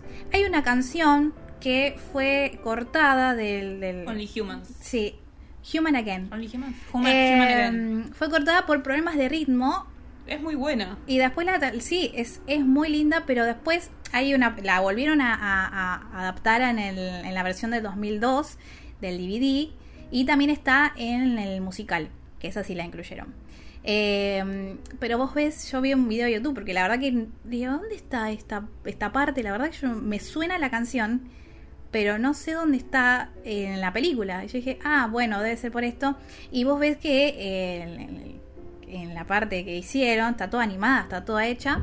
Eh, el, clima es otro, el tiempo es otro, eh, es hermosa, pero eh, como que no coordinaba con la trama. Como muy pop la canción y no, co- no coincide. Está buena la canción, me encanta, pero sí, estuvieron bien en sacarla. está este conflicto de qué pasa en el, en el tema del tiempo también, porque justo va después de que Maurice sale a en búsqueda de, de Vela, entonces pasa todo eso y, y el clima es diferente y, y ¿qué estuvo haciendo Maurice todo ese tiempo? Estuvo deambulando por el bosque, entonces dijeron, bueno, la vamos a meter en otro lado, en otro, en, en otro momento y la pu- metieron en el DVD. Me encanta el conflicto que tenemos con los nombres.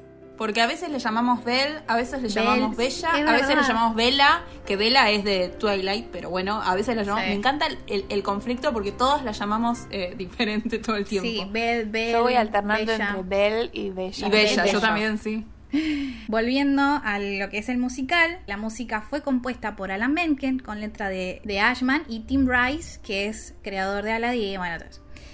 Y el libreto fue por Linda Wolverton, que también tiene, eh, creo que fue la coautora del musical de Rey León.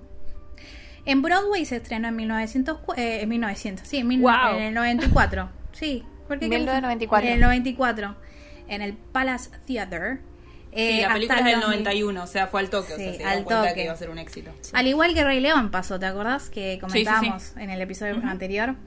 Eh, después en West End, en el 97, hasta diciembre, o sea, no estuvo mucho tiempo.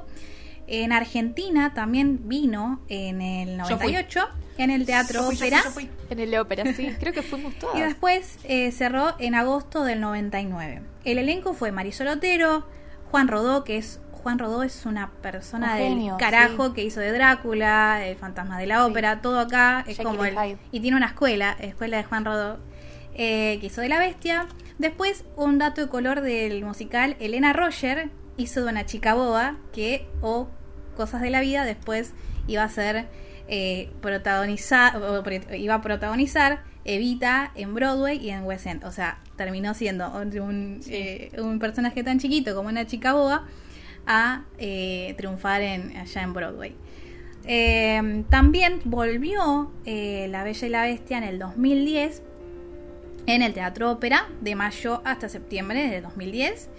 Y Marisol Otero, que fue Belle en ese momento, en, en el 90 y pico, terminó siendo la señora Potts en el 2010. Y Rodolfo Oh. Valls, no sé si se acuerdan, yo lo tengo de Rodolfo Valls de, eh, creo que de Bandana, no sé, algún, no, de Operación Triunfo, que fue juez e hizo de Maurice. Eh, la bestia eh, fue Martín Ruiz, que, eh, bueno, Martín Ruiz es un reconocido actor de teatro de- y de obras musicales. Eh, recientemente estuvo en Casi Normales, que es una obra del carajo también, muy linda. Y mm, nada, y estuvo, participó también como, como la bestia. Después, bueno, hablando de premios y demás, eh, el musical ganó un Tony Award, que Tony, los Tonys son los, los Oscars del teatro musical, vendría a ser. Y eh, fue en, en el 94 por mejor vestuario. Sorprendentemente no ganó como mejor eh, libreto y esas cosas, pero estuvo nominado, eso sí. Eh, tuvo nueve nominaciones. Eh, mejor música original, bueno, etcétera. Para cerrar este momento musical hermoso, hay algunas canciones que yo que me encantan que If I Can Love Her que está en el justo en el finalización en el acto 1 que es hermosa y también quería darles una recomendación que en Disney Plus hay un especial de Broadway, eh, bueno, las canciones de los musicales de Disney de, en el Albert Hall de Londres. Así que estaría muy lindo y abren con eh, la de La Bella y la Bestia y después está esta canción que la rompe toda, If I Can Love Her. Eh, muy linda. Yo quiero agregar que está en, en Walt Disney World también el musical, en Hollywood Studios. Sí. Está el musical de la Bella y la Bestia. Sí. Quiero mencionar que Lee Manuel Miranda y Alan Menken van a colaborar, una boludez igual, ¿eh? Pero van a colaborar para la nueva versión de live action de La Sirenita. ¿Cómo puedes Así decir que, que, es bueno, una boludez igual? Que estén me participando muriendo. Alan Menke y Lee Manuel Miranda. Una No, boludez porque- igual, ¿eh? no, me no es parece una para boludez. No, lo que es una la boludez es la sirenita, eso es la boludez. Claro, El- el- Alan el- Menken y Lin Miranda, no, la boludez es la Son sirenita. dos potencias. No, ¿Estás sí, son dos, son dos potencias, pero eh, a lo que iba, que nada que ver a lo que estábamos hablando de La Bella y la Bestia, yo salté con La Sirenita. No, Nada bueno, tiene, tiene un poco que ver, porque está también Howard Ashman, que fue compositor de La Sirenita Sí, también. Así sí. que estamos Así más o menos que conectados. Yo, eh, la verdad que tengo tatuado a Lin Manuel Miranda y a toda la. En la cara, vaina. más o menos. Me- Metafóricamente, aclaremos, no es que Sí, obvio, obvio, obvio. No, no, no. Pero Eh, la sí. ¿Te imaginas una cara de Lin Manuel Miranda? En la Eh, frente, Ro, te lo harías vos, ¿no? así. Sí, tipo, sí, acá. te juro, si yo me lo llevo a cruzar a Lin Manuel Miranda, te juro que lloro y nada, se me desmaya. convulsiono básicamente porque. No sé. ¿Por qué está esa Y- chica desmayada en el piso? Tipo, estaba convulsionando y como, ah, Lee Manuel Miranda. Eh, pero bueno, nada, esos son las, los datitos que quería traerle del lado musical.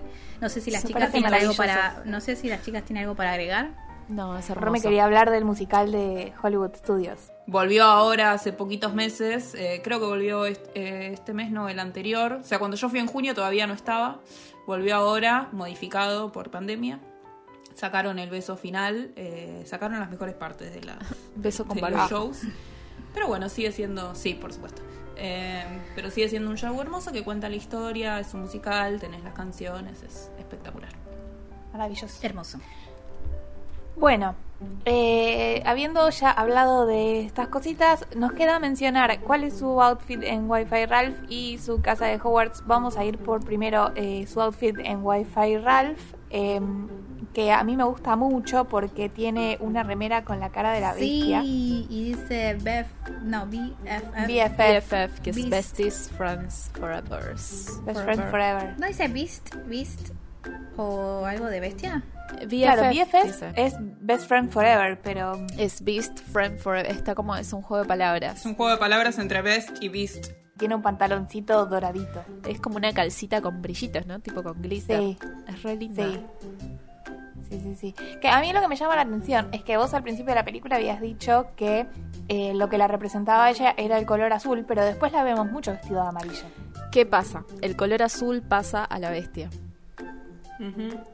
Ajá, claro. Entonces, para hacer un contraste de llamado de atención, digamos, visualmente pasa el amarillo, pero eh, sí es para resaltar las cosas. Bella, al entrar en un lugar súper lú- lúgubre, o sea, súper oscuro, ella resalta con otro color, pero siempre es la diferente en escena. Y si vos ves en la escena del vals eh, todo, el, todo el escenario súper amarillo, súper luminoso, súper dorado, el que resalta ahí es la bestia. Es como que vamos viendo cómo van pasando, digamos, eh, los sentimientos o los realces entre los personajes.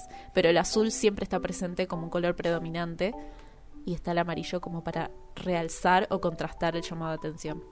También es interesante que la vemos a Bella con el vestido este amarillo en un lugar todo amarillo y dorado y, y te da la- esa idea de que ella es parte ahora de este lugar. Exacto. Porque ella se siente parte del lugar. Claro. Sí, Ah, bueno, Mm. hermoso. Mm. sí. Lloraban de nuevo.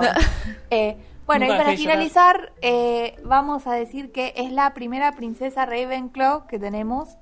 Eh, Para mí es Gryffindor, de acá a la China. Para mí es Ravenclaw por el tema este de la curiosidad, la mente dispuesta siempre para aprender cosas nuevas, que ella quiere ver lugares nuevos por un tema de, de, de aprender y de conocer, que es, a ver, un Ravenclaw puede ser valiente también, no- una cosa no quita la otra, Eh, pero me parece que eh, todo lo que ella hace es a partir de su curiosidad y sus ganas de aprender y de conocer y de tener experiencias nuevas. Totalmente. Eh, cosas que la enriquecen a ella como persona y eso es muy Ravenclaw, porque yo lo digo como Ravenclaw. Ah, para mí, ser Ravenclaw no es tipo solamente leer mucho y sacarse dieces, sino que es esa- esas ganas de aprender siempre y de conocer cosas nuevas, de tener experiencias, de esas cosas que te enriquecen y que te llenan eh, a partir del intelectual y del conocimiento. Eh, también tener la mente abierta para saber ver más allá. Y eso es algo que hace Bella todo el tiempo. Ella Sí. ve más allá de la apariencia de la bestia porque tiene esa capacidad de abrir su mente y poder ver esas cosas que por ahí otras personas no ven. Eh, entonces para mí eso es lo que a ella la hace Ravenclaw. Más allá de que también tiene cosas de Gryffindor porque es Sí. muy valiente. A Tiene eso iba. mucho- o sea, eso, ella lo demuestra todo el tiempo que es valiente. Pero bueno, hay gente valiente en todas las casas. No, eso sí, no, no, no quito eso. Siempre la, Eh. siempre la asumí como. te- tenés un buen punto igual, no te voy a decir que no. Siempre la asumí como Gryffindor. Quizás ahora la empiezo a asumir como Ravenclaw. Sí, yo, yo cuando la veía, vi la película, decía, bueno, es Ravenclaw, pero tiene como una ascendencia en Gryffindor Sí. por ciertas No estábamos hablando de actitudes horóscopo. y acciones. No, no, pero está muy y bien. acciones. Sí, eso sí. Bueno, yo soy Para mí yo sí. soy Hufflepuff con ascendente en, en Ravenclaw. Es En Literal. Ravenclaw. Yo podría decir que, que Bella sí. Es Ravenclaw con ascendente en Gryffindor. Sí, sí, me parece bien. Bien. Bueno, eh, y con esto damos por finalizado el episodio de hoy sobre Belle, Sí, la princesa lectora. Eh, qué hermosa película. Bueno, lo logramos. Eh, lloramos, eh, nos emocionamos, pero llegamos al final. Eh, les recordamos nuestras redes sociales para que nos escriban si ustedes también se emocionaron, si la pasaron bien, si les gustó, si quieren agregar algo más, si están de acuerdo, si están en desacuerdo, si creen que lo que quieran. Nos encuentran en Instagram Como CIR el podcast en Instagram y en Twitter. Exactamente. También nos pueden buscar a nosotras en nuestras redes personales. A mí me encuentran como arroba nuria.decire en Instagram y arroba nuria.decire en Twitter. Eh, a mí me encuentran como I am Chocomint en Instagram o MyLuliland en Twitter. A mí como eh, Romina Follow Your Dreams en Instagram y Romina Disney en Twitter. Y a mí me encuentran como arroba Roma de Rocío en Instagram y en Twitter. Y eh, nosotros nos encontramos eh, nuevamente en el próximo episodio que va a ser el último episodio de esta temporada. Lo hicimos. Llegamos al episodio 10. The last Vamos a one. hacer, vamos a dividir este, eh, digamos, este podcast lo vamos a dividir en tres temporadas. Eh, ah, ya spoileaba todo. Eh, vamos a dividir Pero Vamos lo a que hacer se viene. lo que se Este- viene. estén al- Sí, Viene la día. vaina ahí rica. Se viene. sí, sí. Igual, Así chicas, que- ya llegamos a Bella, así que yo renuncio. No, No, por favor, no, te vayas, vayas. que nos quedan Bueno. un montón de princesas para hablar. El próximo episodio va a ser un Cheshire que va a estar muy bueno, así que nos encontramos de nuevo dentro de 15 días. Yes. Y eh, mientras tanto nos pueden ir mandando mensajitos eh, por las redes Yes. o todo lo que quieran. Nos van a seguir encontrando ahí porque vamos a estar subiendo stories y cositas. Así que nos despedimos. Esto fue Calabazas y Ratones. Hasta la próxima. Adiós. Hasta la próxima. Adiós.